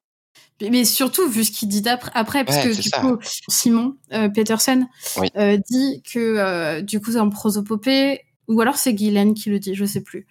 Euh, on, on prend une, on part d'une inspiration euh, pour avoir un lieu commun d'imagination au début de l'histoire, pour pouvoir partir d'une chose commune. Ça peut être un tableau, ça peut être une musique, ça peut être une image, ça peut être, ça peut être, euh, j'en sais rien, ça peut être tout et n'importe quoi, une carte, ça peut être, euh, voilà. Et, du coup, quand Simon Peterson réalise que euh, c'est Frédéric Santès qui a fait les illustrations de prosopopée, alors qu'il nous dit cinq minutes plus tard qu'il a utilisé les illustrations de prosopopée comme ces supports-là, ces paradigmes-là dans ces parties, c'est incroyable. Incroyable. J'ai rien d'autre à dire. Très bien. Et du coup, quand il y a eu la première nuit du jeu, À la médiathèque du Vrise, à Villeurbanne, JCNO. en 2019, je crois. euh, qui était euh, une soirée à la fois jeu de société et avec un pôle jeu de rôle, Guillaume Jantet. j'ai demandé à que euh, Fred euh, soit invité en tant qu'auteur. Et il, il est venu. Euh, il avait envie de transmettre ses jeux, de transmettre sa, passion à un public qui était très familial, très divers euh, ce soir-là. Il y avait une diffusion en fait d'un reportage sur le jeu de rôle, pour expliquer un peu à la- à la- à l'auditoire ce que c'était. Et euh, c'était, enfin, moi j'étais super content de, voilà, qu'il puisse être là, qu'il puisse, puisse présenter. Alors c'était un jour où il n'était pas très en forme, mais il est quand même venu présenter son jeu, rencontrer, euh, voilà, rencontrer les gens. euh, j'étais, voilà, super, euh, super fier que Fred soit là euh, pour cette nuit du jeu la médiathèque. Il, donc il avait apporté ses jeux, il voulait les mener et il a, il a dû partir en fait à la fin de la, conférence, avant, la, avant les parties, puisque sa maladie l'empêchait de se concentrer en fait. Et il a dû euh, partir avant d'avoir pu jouer, d'avoir fait des- pu faire découvrir ses jeux au public. Et donc euh, à chaque fois c'était ce genre de rendez-vous manqué parce qu'il avait plus le contrôle sur son propre corps en fait. Et c'était euh, très très un regret assez permanent de ne pas pouvoir le voir plus en fait. C'est, con, hein, mais euh, c'est très con, mais euh, c'est, avec sa disparition que je me suis rendu compte qu'on parlait pas assez de lui. Tu vois, j'ai envie de parler de ses jeux et, et en même temps, sans dire que c'est trop tard, mais pourquoi il y a, enfin, même si encore une fois, j'en, j'en parle à les médiathèques et tout ça et machin, mais pourquoi c'est, je trouve ça, enfin, je m'en veux presque d'avoir attendu qu'il disparaisse pour euh, avoir envie d'en parler plus, parler plus fort de ses jeux, quoi. J'aurais pas dû attendre. Enfin, c'est bref, c'est un peu con tout ça. Ce que je trouve euh, profondément, profondément injuste, Fabien Ilvine. c'est que Fred, euh, je crois, est pas reconnu à sa juste valeur pour ce qu'il a apporté au, au monde, au monde du jeu de rôle. Euh, pour la, la, la, la richesse de sa contribution. C'est quelque chose qu'il voulait, hein. lui, il s'en fout, il s'en foutait. La, la reconnaissance, c'était pas son truc. Mais moi, qui l'ai connu et qui vois ce qu'il a apporté, je regrette que ce soit, euh, enfin, qu'il n'ait pas été plus, euh, plus reconnu, quoi. Quelque chose qui, qui me marquait euh, vraiment euh, RL. dans les interactions avec Fred, c'était sa gentillesse et son ouverture d'esprit. C'est assez amusant parce que je me suis rendu compte aussi de sa timidité quand on a enregistré la, petite pastille pour le Frankencast. Euh, on avait eu plein d'échanges donc avant qui se passaient très bien et au moment d'enregistrer, il s'est mis à bafouiller, il était d'une nervosité pas possible. Et, je pense que c'est quelqu'un qui avait besoin aussi d'être rassuré sur ce qu'il faisait parce qu'à chaque fois que envoyé un petit message comme euh, euh, c'est toi qui as fait les illustrations, elles sont super belles. euh, le moindre message en fait de positif était toujours pris avec euh, une reconnaissance de dingue. Et, euh, c'est surprenant euh, quand je vois tous les gens qui euh, qui ce qu'il faisait euh, sur ses interventions, ses articles, euh, sur la cellule ou autre. Euh, je pense qu'on lui a on lui a pas dit assez en fait que, ce que ce qu'il faisait c'était génial. J'espère qu'il le savait.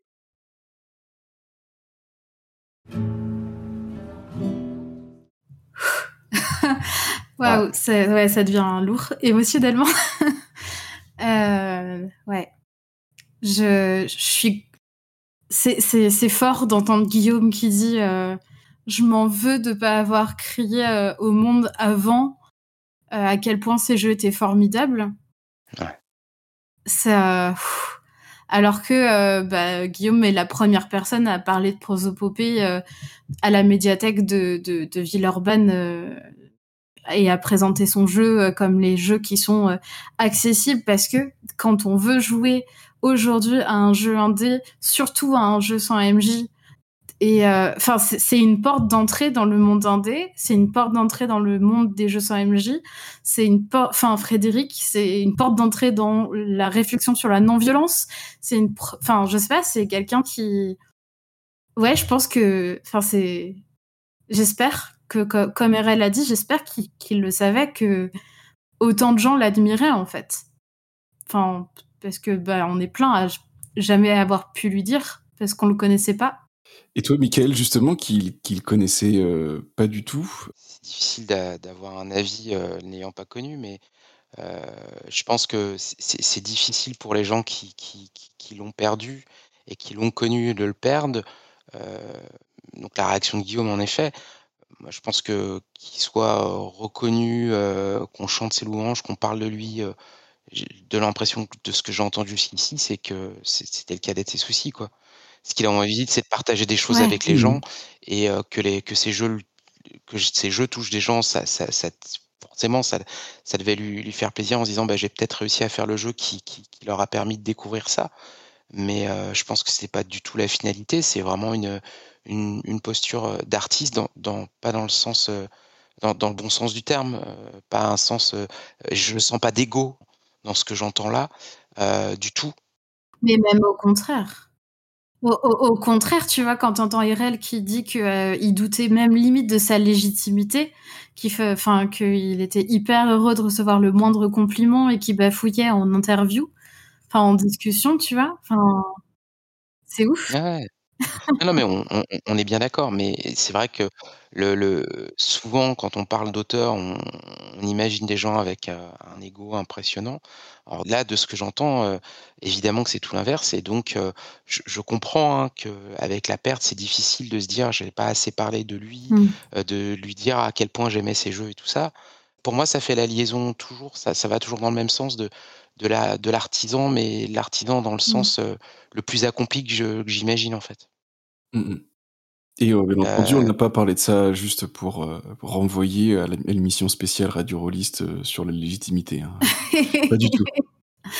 Ouais, ouais, Mais moi, ce que ça me fait me dire d'entendre ça, ça, ça fait énormément écho à beaucoup de questionnements récents et de débats, de discussions sur la critique, sur euh, la reconnaissance. Il y a eu cette histoire de la semaine euh, 5 étoiles proposée par RL. Alors, je vais contextualiser, mais euh, en gros, RL a proposé de euh, aller sur Itch.io et d'aller mettre des notes sur les jeux qu'on avait lus et qu'on avait appréciés pour que les autoristes sachent qu'on avait lu et apprécié leur jeu.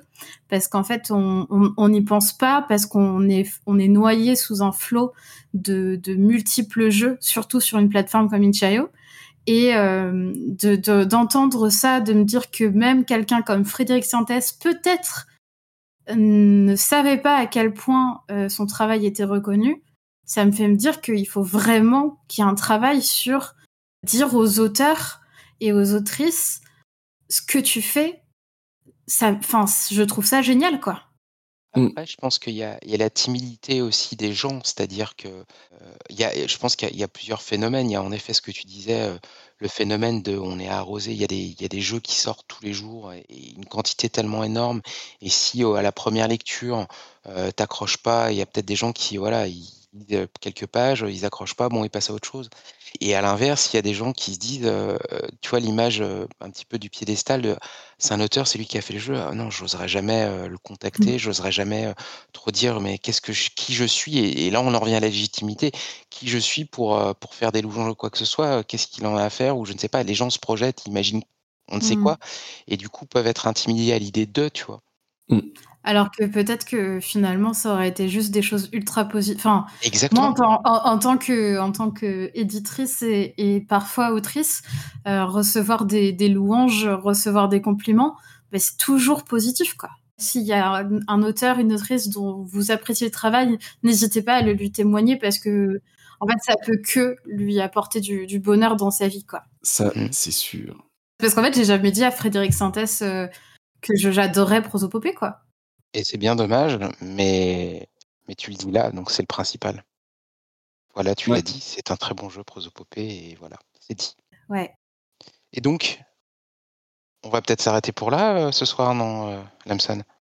Bah, oui, oui, ça semble un bon moment pour s'arrêter et puis on va Ouais. se on va se retrouver bientôt pour, heu, parler d'autre chose, pour parler d'un autre jeu, donc on a un petit peu évoqué, mais qui s'appelle sont Ouais.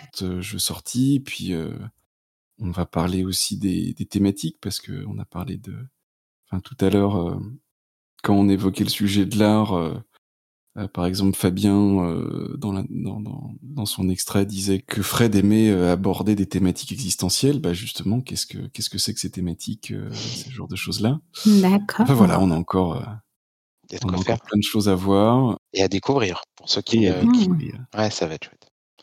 Merci encore une fois. Moi, je je je je je te remercie pour, heu, tout ce travail qui permet, heu, de découvrir quelqu'un, heu, en plus par plein de témoignages différents. Alors nous, on fait, évidemment les les les candides et on réagit sur l'instant, mais c'est c'est vraiment passionnant, je trouve. Merci. Bah, merci à vous d'écouter tout ça. Bon, bah, à bientôt. C'est la suite au prochain épisode? C'est ça, la suite au prochain épisode. Générique! Ciao.